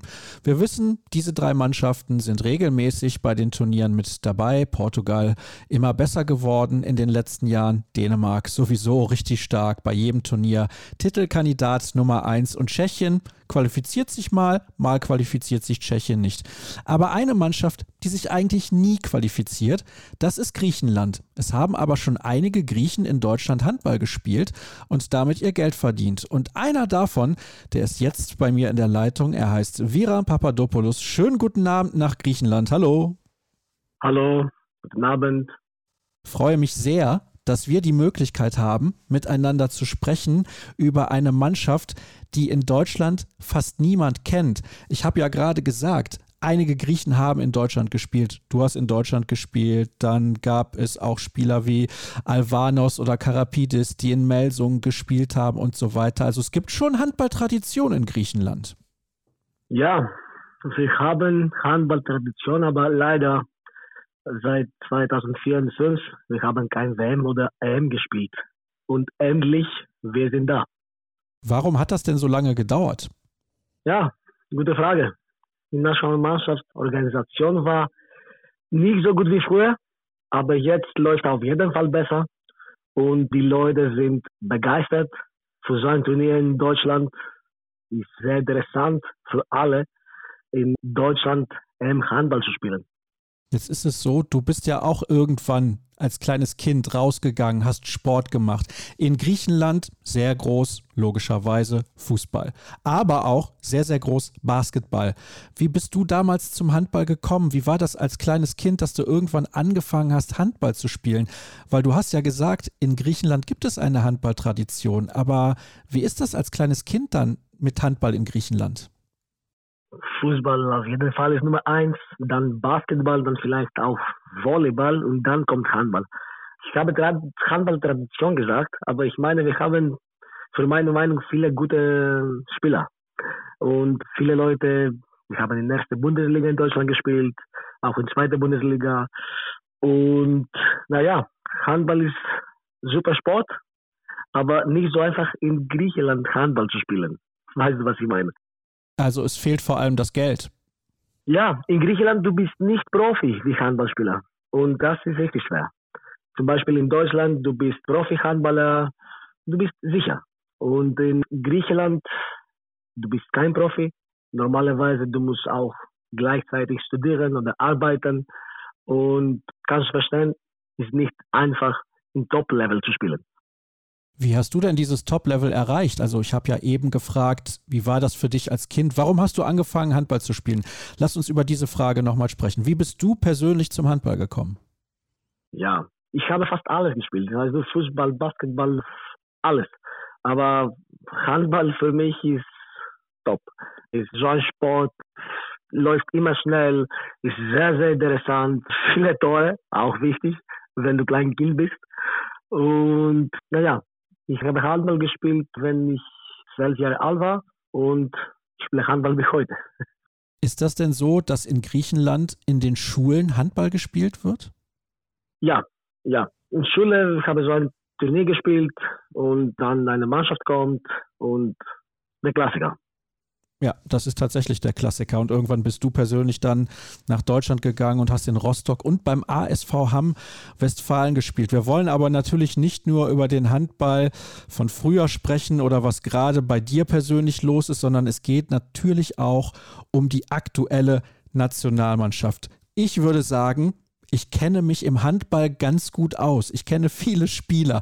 Ich kenne aber aus dieser Mannschaft eigentlich fast gar keinen Spieler. Ich bin ganz ehrlich. Natürlich in Deutschland Savas Savas, den kennt jeder, der sich für Handball ein bisschen mehr interessiert. Er hat aber auch nicht zehn Jahre in der ersten Bundesliga gespielt. Erkläre uns, wer sind die wichtigsten Spieler eurer Nationalmannschaft? Wie gut ist eure Nationalmannschaft? Du hast schon Savas Savas gesagt. Savas ist so ein Typ, wenn Savas guten Tag hat, ist nicht einfach Savas zu stoppen. Er hat einen richtig guten Wurf. Er hat viele Jahre in Deutschland gespielt. Dieses Jahr spielt er in Griechenland für Olympiakos. Und im Angriff, Savas ist ganz wichtig für unsere Mannschaft. Für meine Meinung, der Torwart, Bukovinas, ist auch ein richtig guter Torwart. Er spielt für TV Großwallstadt. Letztes Jahr war MVP in der zweiten Bundesliga. Und so ein Typ ist ganz wichtig für unsere Mannschaft mit Paraden und so, auch bei Quali. Und naja, der Junge, Toskas, er ist der Rückraum rechts. Ab nächstes Jahr spielt in der ersten Bundesliga für DVB Stuttgart. Er ist so ein super Talent und Achilles, ich hoffe, wenn er einfach gesund bleibt, er kann eine richtig gute Karriere haben. Vielleicht können wir über ihn noch mal ein bisschen genauer sprechen. Er ist erst 19 Jahre alt, 1,91 groß, rechter Rückraum, hast du gerade gesagt. Was sind denn seine Stärken? Für mich in Angriff Achilles ist so ein Komplettspieler. Er kann richtig gut werfen. Er hat super Timing, er ist clever, Er kann auch mit Kreisläufer spielen, mit Außenspielern. Er ist ein richtig guter Spieler. Und ganz wichtig, er kommt, er kommt früh in Deutschland. Und ist für mich eine richtig gute Entscheidung. Von 19, 20 Jahren alt im Top-Level zu spielen. Dann machst du immer einen Schritt nach vorne. Habt ihr denn andere junge Spieler in dieser Mannschaft, die die Qualität haben, vielleicht in der zweiten Bundesliga zu spielen? Auf jeden Fall. Auf jeden Fall. Auch in Griechenland schon ein paar Jahre Level ist nicht schlecht, ist gut. Und Olympiakos, die haben gute Leute, gute Spieler mit Karriere und so. Und zum Beispiel AEK dieses Jahr hat in der European League gespielt gegen Hannover Burgdorf. Und das ist auch gut für unsere Nationalmannschaft. Die Leute, die haben in Playoffs in Griechenland Situationen, weißt du, mit Finale und so. Und das ist auch für die Nationalmannschaft besser. Weißt du, was ich meine, ja? Okay. Es ist auch so, AEK hat, ich glaube, vor zwei Jahren den European Cup gewonnen, also auch einen Europapokal. Und das ist natürlich sensationell. Also da war auch eine super Stimmung in der Halle. Ich habe damals auch Bilder gesehen und mit Joachim Hückeroth gesprochen, der auch in Hannover gespielt hat, Kreisläufer da gewesen. Der war ja dann für ein paar Wochen bei AEK und er hat gesagt, die Stimmung ist wirklich fantastisch. Also es kommen auch Zuschauer zu den Spielen. Es ist nicht so, dass da nur 100 Leute in der Halle sind, wenn AEK spielt, wenn Olympiakos spielt, wenn PAOK spielt. Wenn AEK spielt, Olympiakos und PAOK, das ist unglaublich. Wir sind Fußballfans und ist immer richtig schön, mit so einer Stimmung zu spielen. Ist sehr, sehr fanatisch. Die Halle ist voll, aber ist extrem hart, wenn du auswärts spielst. Es ist aber so, du kennst die Stimmung in Hamm, die war ja auch immer super, oder? War andere Stimmung, aber in Hamm war auch geil. In Hamm war auch richtig schön. Ich habe drei Jahre da super Zeit einfach. Viele Freunde in Westfalen war auch richtig schön in ASV. Ja, das denke ich mir. Ich bin schon viele Male in der Halle gewesen und die Stimmung ist wirklich immer super. Und es ist auch egal, ob der ASV Hamm Westfalen gewinnt oder verliert. Die Fans, die geben trotzdem richtig Gas. Aber ist natürlich nicht mit den Fußballfans zu vergleichen, ist ja klar. Ja, ist was anderes. Aber muss ich auch sagen, in Rostock war auch richtig schön in Stadthalle zu spielen, weil in Rostock ist Handballtradition da. Und zum Beispiel mit Derbys gegen Schwerin, gegen Leipzig, über 4000 Leute in Halle. Hm, das ist natürlich auch sensationell. Ja, es ist schade, dass Empor Rostock nicht mehr in der zweiten Liga spielt oder vielleicht sogar in der ersten Liga, weil das, du hast es gesagt, auch ein Traditionsstandort ist. Lassen wir uns wieder über eure Nationalmannschaft sprechen. Du hast drei Namen genannt. Ein Torhüter, ein junges Talent und Savas Savas. Erzähle uns noch ein bisschen mehr über diese Mannschaft. Wer sind die wichtigsten Spieler, die wir alle nicht kennen? So, wir haben da Leute in Abwehr, die können richtig gut Abwehr spielen. Naja, unsere Kreisläufer, er spielt für AEK, Japis, der Junge ist mit super Timing für Slides, er kann auch richtig gut pfeffern. Er hat auch für Ademar Leon gespielt. In Abwehr Kandilas und Michailidis, die spielen für Olympiakos mit Top-Timing in Abwehr und die spielen clever. Hm, wer noch? Unser Kapitän, Malios, Rückraum Mitte, er muss alles für die Mannschaft organisieren. Neben Savas ist auch Boscos, Rückraum links. Der Junge spielt in Spanien und er hat auch Potenzial und momentan spielt auch richtig gut. Er kann richtig gut werfen. Und wer noch? Wir haben gute Außenspieler, richtig schnell, beide Seiten. Naja, ich denke, ah, leider, wir haben eine Verletzung. Rückraum Mitte, Rückraum links. Er hat Kreuzbandriss, kommt nie, er ist nicht dabei. Er heißt Milonas. Er ist auch ein richtig guter Spieler. Er hat letztes Jahr für Hanse Elf Florenz gespielt in Dresden, in zweiter Bundesliga. Ja, wer noch? Wer noch? Hm, vielleicht kommt noch ein junger Spieler wie Achilles, 18 Jahre alt. Er ist Rückraum Mitte, sehr, sehr aggressiv, super 1 gegen 1. Er heißt Panayotou. Er spielt für einen griechischen Verein in Dukas. Er hat auch Potenzial und so. Naja, und generell, wir haben so unsere Mentalität, weißt du, was ich meine? In Abwehr, wir spielen 6-0, aber spielen wir sehr, sehr aggressiv und wollten wir immer alle zu helfen und egal, wenn ein Fehler kommt, weißt du, zweiter Spieler kommt, dritter Spieler kommt und das ist unsere Mentalität und unsere Ziele in Abwehr. Also 6-0 mit sehr großen Spielern, sehr physisch wahrscheinlich. Mm, ja, nicht so groß. Nicht so groß. Für meine Meinung ein bisschen mehr clever. Ein bisschen mehr clever. Wie spielt denn die griechische Mannschaft im Angriff? Ist das ein schneller Handball oder ist das ein körperlicher Handball, viel mit den Kreisläufern, vielleicht eher wie Spanien spielt oder spielt Griechenland eher wie die skandinavischen Mannschaften spielen? Nee, nee, ein bisschen mehr dieses spanische Modell wollten wir in erster Welle laufen, aber wenn so eine Situation möglich ist, dann spielen wir mit viel, viel Geduld im Angriff wollten wir so eine Lücke zu finden, mit Kreisläufer zu spielen und auf jeden Fall, wenn Savas eine gute Situation hat, er kann werfen oder Toskas oder Boskos. Aber im Angriff wollten wir ein bisschen mehr mit Geduld spielen und eine gute Lösung zu finden. Was ist das größte Problem dieser Mannschaft? Was ist die größte Schwäche? Einfach. Erfahrung. Für so ein Turnier, wir haben keine Erfahrung wie Dänemark auf jeden Fall, aber auch nicht gegen Portugal ist so eine Mannschaft, die letzten Jahre ist immer da. Tschechien mit vielen guten Leuten in Top-Level, in der ersten Bundesliga und so. Und für meine Meinung, das fällt momentan. Glaubst du denn, ihr habt gar keine Chance, gegen Tschechien zu gewinnen? Nee, ich bin optimistisch. Ich bin optimistisch. Ich hoffe, dass auch erstes Spiel gegen Portugal, wenn wir nicht so viel Angst haben, dass wir können gute Handball spielen und gegen Tschechien haben wir unsere Chance. Ich gucke gerade noch mal in die Qualifikation. Ihr habt gespielt gegen Belgien, gegen Kroatien und gegen die Niederlande. Ihr habt zu Hause gegen die Niederlande mit vier Toren gewonnen. Also ihr seid auch als Mannschaft durchaus in der Lage, gegen die besten Mannschaften mitzuhalten. Ich gucke gerade mal nach den anderen Ergebnissen. Ja, zu Hause mit fünf Toren gegen Kroatien verloren und in Kroatien mit acht Treffern, aber ihr habt Belgien geschlagen in beiden Spielen. Also es ist nicht so schlecht, was diese Mannschaft kann. Du hast gerade eben auch gesagt, Erfahrung ist das größte Problem, aber vielleicht ist so ein Turnier auch perfekt für Griechenland, weil keiner von euch hat große Erwartungen. Ich nehme an, es gibt keinen Druck in Griechenland, dass die Fans viel von dieser Mannschaft erwarten. Genau, genau.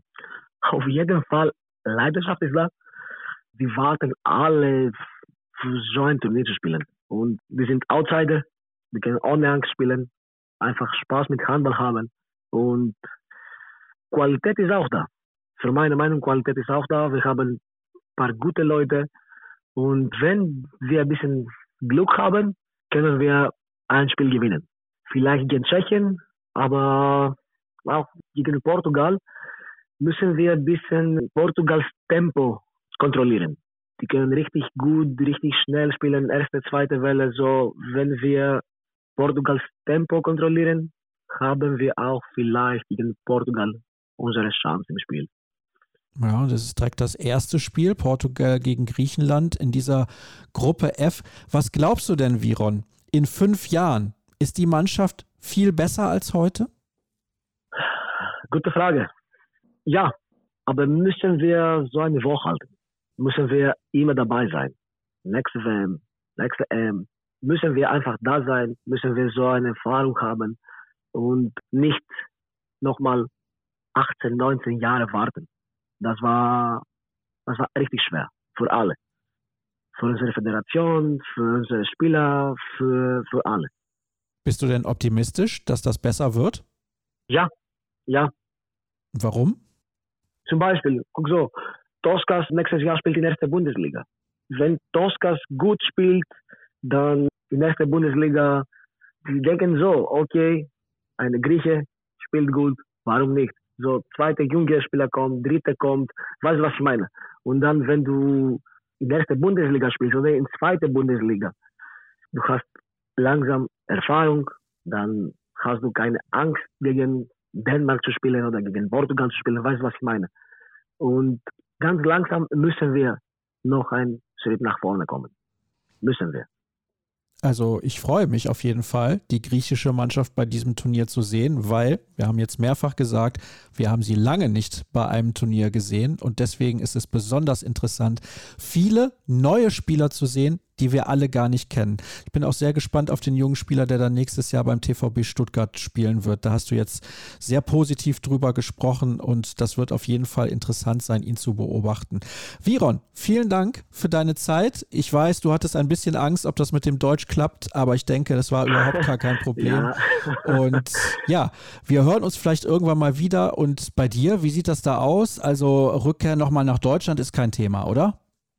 Ich bin schon 37 Jahre alt. So, mein Ziel ist, dieses Jahr oder nächstes Jahr Handball zu stoppen. Ich bin auch Handballtrainer. Ich bin schon vier Jahre Trainer für junge Leute. So, keine Ahnung, was kommt, aber auf jeden Fall, ich bleibe im Handballworld. Ja, das ist ja das Wichtigste. Handballer sollen gerne weiter Handball machen. Nochmal vielen Dank für deine Zeit. Wir machen die letzte Pause in unserer großen Vorschau und sprechen gleich ausführlich über die deutsche Mannschaft. Bis sofort.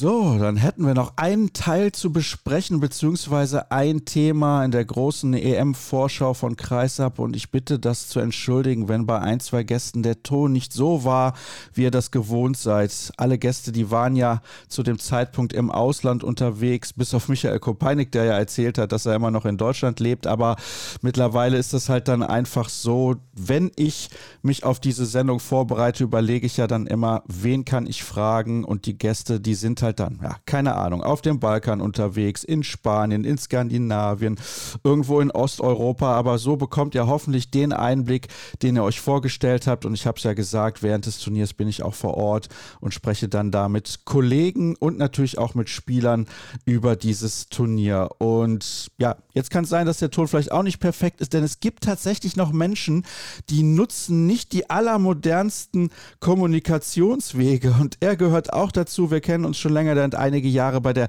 SG Solingen gespielt, dann in Düsseldorf, später Gummersbach, Lemgo, Minden, nochmal in Düsseldorf beim BHC und dann bei Tusem Essen. Er ist aktuell Trainer dieser Mannschaft und ab dem Sommer der Chefcoach beim ASV Hamm Westfalen, ist Weltmeister geworden 2007. Deswegen weiß er genau, wie das ist, wie die Erwartungshaltung ist an eine Mannschaft bei einem Turnier im eigenen Land. Michael Hegemann ist in der Leitung. Hallo Hege, ich grüße dich.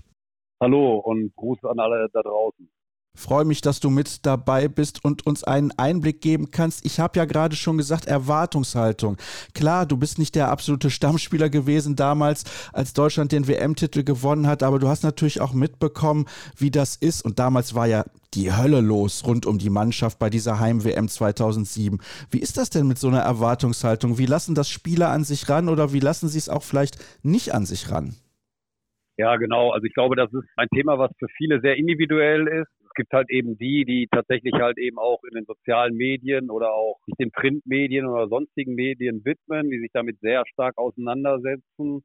Es gibt aber auch die Typen, die einfach versuchen, das komplett abzublocken und sich davon sogar ein bisschen, bisschen abschotten, sodass das im Endeffekt sehr, sehr unterschiedlich ist. Aber ich glaube, die größte Erwartungshaltung, die sich jeder Spieler einfach macht, ist ja die eigene, die man die man sich selber auferlegt. Und ich glaube, das ist auch so die große Kunst, die halt immer in die richtigen Bahnen zu kanalisieren. Es hat sich natürlich jetzt in den letzten Jahren viel geändert. Es wird mit Psychologen gearbeitet. Das war damals eigentlich bei euch gar nicht der Fall, oder?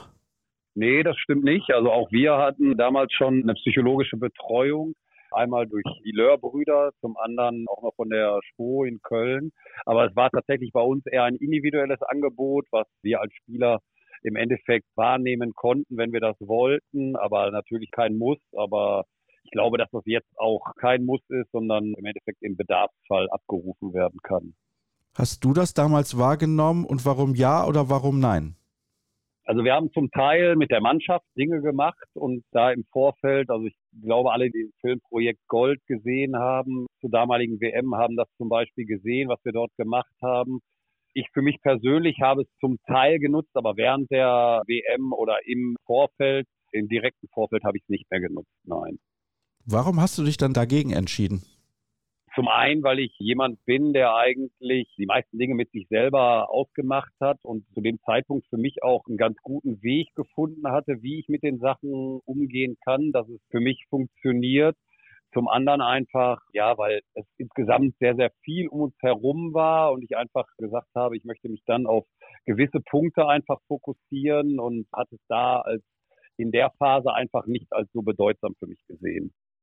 Kannst du dich noch einigermaßen daran erinnern, welche Erwartungshaltung du selbst an dieses Turnier hattest und welche Erwartungshaltung die Mannschaft hatte? Ich meine, drei Jahre vorher ist das Team Europameister geworden und wenn man dann eine WM im eigenen Land austrägt, ist eigentlich klar, dass alle im Umfeld zumindest, also insbesondere die Fans wahrscheinlich erwarten, dass man mindestens eine Medaille holt. Ihr seid ja auch damals schlecht in das Turnier reingekommen. Das war jetzt nicht irgendwie so ein Spaziergang in Richtung Goldmedaille, aber was war aus deiner Sicht damals die Erwartungshaltung von euch selbst und welche habt ihr wahrgenommen von außerhalb? Ja, also im Endeffekt war in erster Linie unser Ziel einfach zu sagen, okay, wir wollen die Hauptrunde überstehen und dann gucken, dass wir ins Halbfinale kommen und dann auch im Endeffekt so ähnlich wie es heute eigentlich auch ist, gucken, wie weit wir dann am Ende wirklich kommen. Man muss sagen, dass zu der Zeit ja auch ein großer Umbruch war. Spieler wie Christian Schwarzer, der ja dann nachher noch dazugekommen ist, war aber zurückgetreten. Ein Stefan Kretschmer war zurückgetreten. Daniel Stefan hatte verletzungsbedingt seinen Rücktritt aus der Nationalmannschaft erklärt, sodass man eigentlich in einer ähnlichen Situation war. Wir waren nicht in der absoluten Weltspitze, gehörten aber trotzdem immer noch zur erweiterten Weltspitze. Dementsprechend war es natürlich schon unser Ziel einfach zu schauen, dass wir das Halbfinale erreichen, weil da danach einfach eben, so glaube ich, einfach alles möglich ist. Dann von außerhalb war es schon so, dass natürlich die Erwartungshaltung die war, dass man eine Medaille holt. Aber ich glaube, dass wir für uns das schon etwas anders eingeordnet haben. Wie habt ihr das denn eingeordnet? Ja, dass im Endeffekt es schon ein, zwei Nationen oder drei, vier Nationen gab, die zu dem Zeitpunkt, um einfach mal nur die Franzosen, die Spanier, zu nennen halt, die natürlich ganz andere Ambitionen schon hatten als wir. Und dementsprechend haben wir gesagt, ja, das Halbfinale ist halt unser Minimalziel, das ist das, wo wir sagen können, okay, dann können wir damit gut leben gleichzeitig halt eben die Möglichkeit, sich eben für Olympia qualifizieren zu können. Und alles, was wir danach da rausholen, ist natürlich on top. Wir wissen natürlich jetzt viele, viele Jahre später, wie es gelaufen ist und hinten raus ziemlich perfekt, auch wenn es teilweise natürlich sehr, sehr enge und knappe Spiele waren, bei denen man richtig mitzittern musste. Lass uns zur Aktualität kommen. Du hast die beiden Länderspiele gesehen gegen Portugal, als wir miteinander gesprochen haben, dass wir heute miteinander sprechen werden an diesem Montagmorgen. Da wird es natürlich noch Pressekonferenzen geben, bitte ich zu entschuldigen, aber irgendwann muss die Sendung natürlich auch fertig werden. Ja, welchen Eindruck hast du von dieser Mannschaft gewonnen in den beiden Partien gegen Portugal? Mich hat es nicht komplett überzeugt. Ich fand es jetzt auch nicht schlecht, aber du bist der Experte. Ja, also im Endeffekt finde ich, zeichnet sich so das ab, was man eigentlich auch so ein bisschen so im Vorfeld erahnen kann. Also ich glaube, dass wir in der Lage sind, Handball auf höchstem internationalen Niveau zu bieten. Was uns einfach noch fehlt, ist in, in vielen Bereichen einfach die Konstanz glaube, dass wenn man diese Spiele sieht, gerade diese, diese Wellen, die wir im Spiel haben, diese Ausschläge einfach insgesamt noch zu groß sind, aber man trotzdem das Gefühl hat, es wächst dort etwas zusammen. Wir erarbeiten uns mehr Möglichkeiten beziehungsweise auch Wechseloptionen, wo man aber ehrlich sein muss, dass das Teil des Turniers sein wird, dass das noch besser zusammenwachsen muss und dass man dort in den einzelnen Situationen ein viel besseres Selbstverständnis noch bekommt.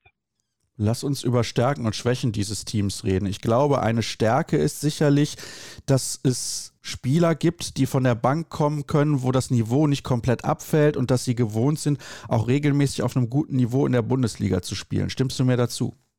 Das auf jeden Fall. Also ich glaube schon, dass wir also einfach merken, dass auch viele von den jungen Leuten jetzt schon regelmäßig in der Bundesliga ihre Erfahrungen sammeln Auffällig ist natürlich schon, dass die erste sieben, gerade auch was unseren Deckungsbereich angeht, mit dem Innenblock Goller, Köster, dass wir das noch nicht schaffen, eins zu eins zu ersetzen und dass wir in den Bereichen tatsächlich auch viel über die Emotionen kommen müssen, über die Leidenschaft. Da ist es wahrscheinlich dann am Ende des Tages, glaube ich, einfach ein Vorteil, dass wir viele junge Leute haben, die gerade sich da natürlich nochmal extrem gut reinsteigern können. Du hast gerade gesagt, junge Leute. Natürlich sind einige dabei, die im vergangenen Sommer den WM-Titel bei den Junioren gewonnen haben. Ich glaube, da hat die Mannschaft auch eine sehr, sehr gute Perspektive. Ein Name, den würde ich gerne ein bisschen konkreter besprechen, weil ich glaube, es könnte eine interessante Rolle auf ihn zukommen. Das ist Justus Fischer, der jetzt mit Hannover auch international mit dabei ist, der bei der Junioren-WM sensationell gut gespielt hat. Er war ich will nicht sagen, allen anderen auf seiner Position überlegen, aber es wirkte irgendwie so ein bisschen so. Alle sagen, er ist unglaublich weit für sein Alter. Welchen Eindruck hast du als Trainer von ihm?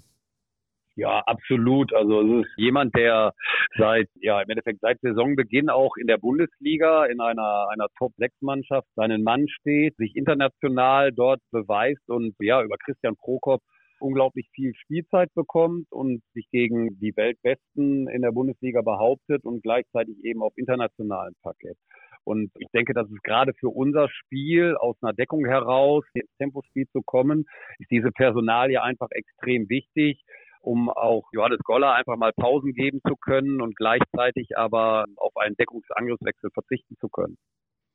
Wie schwer wiegt der Ausfall dahingehend trotzdem, obwohl Justus Fischer meines Erachtens alles mitbringt, was ein richtig guter Spieler mitbringen muss, der Ausfall von Marian Michalzik?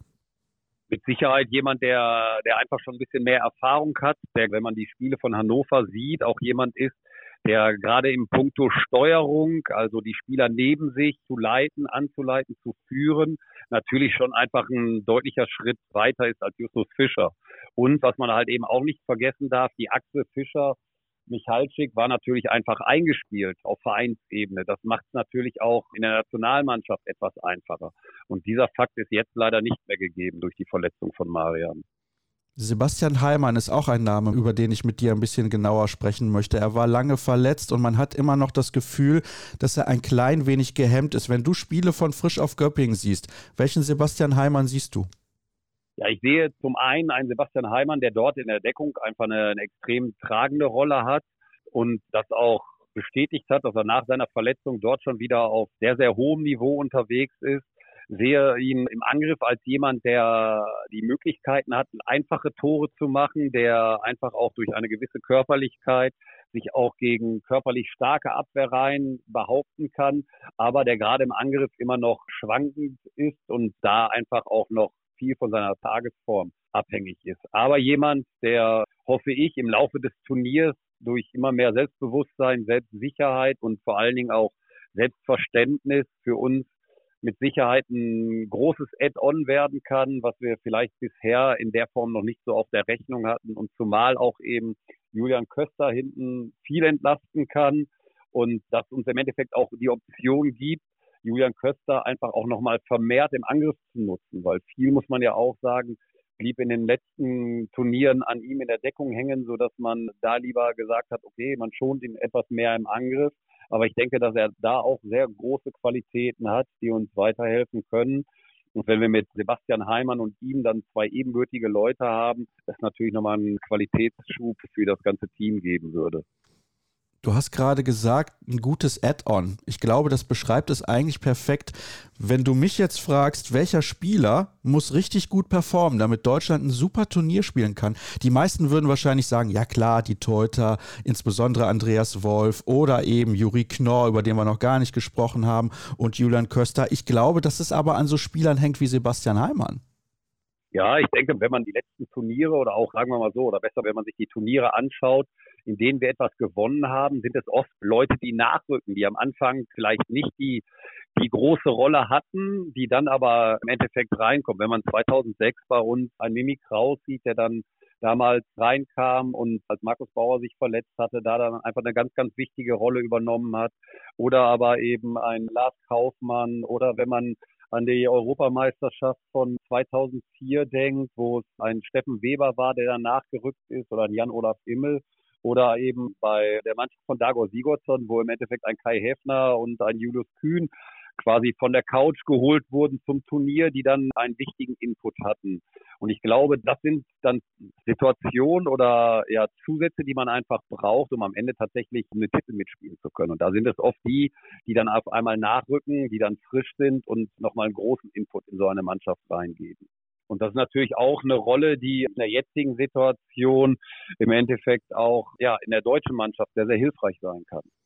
Wir haben jetzt tendenziell eher darüber gesprochen, was bei der deutschen Mannschaft kritisch ist, aber noch gar nicht darüber, wo die deutsche Mannschaft richtig Qualität besitzt. Wo ist die Mannschaft aus deiner Sicht bereits so weit, dass sie um Medaillen mitspielen kann? Also ich denke, man hat in den beiden Portugal-Spielen jetzt auch gesehen, dass wir in der Lage sind, immer ein gutes Niveau in der Deckung abzurufen, dass wir in dem Paket Torhüter Abwehr schon ein, ein hohes Qualitätsmaß garantieren können. So finde, dass wir mit der 3-2-1 eben auch über ein zweites System verfügen, was funktioniert, was uns immer etwas geben kann und unser Umschaltspiel dann über Juri Knorr, Johannes Goller und Julian Köster das ist schon ein sehr, sehr gutes Niveau und eben unsere Außen, die dann auch über die erste Welle über einfache Tore zum Erfolg kommen können.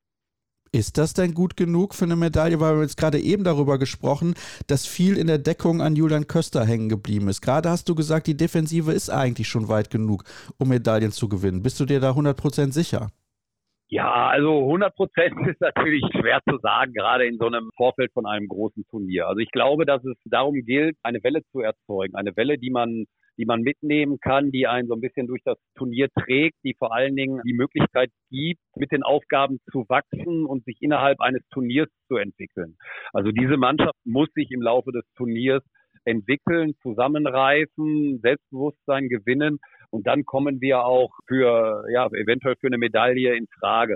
Aber man muss auch so ehrlich sein, dass gerade wenn es um die Medaillen geht, es Kleinigkeiten sind, die dann vielleicht ausschlaggebend sein werden, wo es dann aber auch eben ein bisschen Spielglück vonnöten ist, um dann auch da richtig reinzukommen. Ich weiß, es ist eine hypothetische Frage, aber glaubst du, er hätte 2007 im Ansatz eine Chance gehabt, einen Titel zu gewinnen oder halt eine Medaille zu holen, ohne das Publikum im Rücken? Nein, das glaube ich nicht. Also ich glaube, dass wir extrem getragen wurden vom Publikum, dass es ja sich ein Bild entwickelt hat, der uns einfach diese Möglichkeiten gegeben hat, der uns auch vor allen Dingen den Glauben gegeben hat, dass wir etwas Außergewöhnliches schaffen können. Und ich glaube, rein von der individuellen Stärke, die wir damals innerhalb der Mannschaft hatten, hätte es für einen Titelgewinn wahrscheinlich nicht reichen können, weil ich glaube, dass einige Nationen einfach besser besetzt waren als wir aber wir dann im Schulterschluss mit dem Publikum als Kollektiv einfach über uns hinausgewachsen sind und dementsprechend dann auch den Titel holen konnten. Das ist schon eine erstaunliche Parallele zur aktuellen Mannschaft, findest du nicht?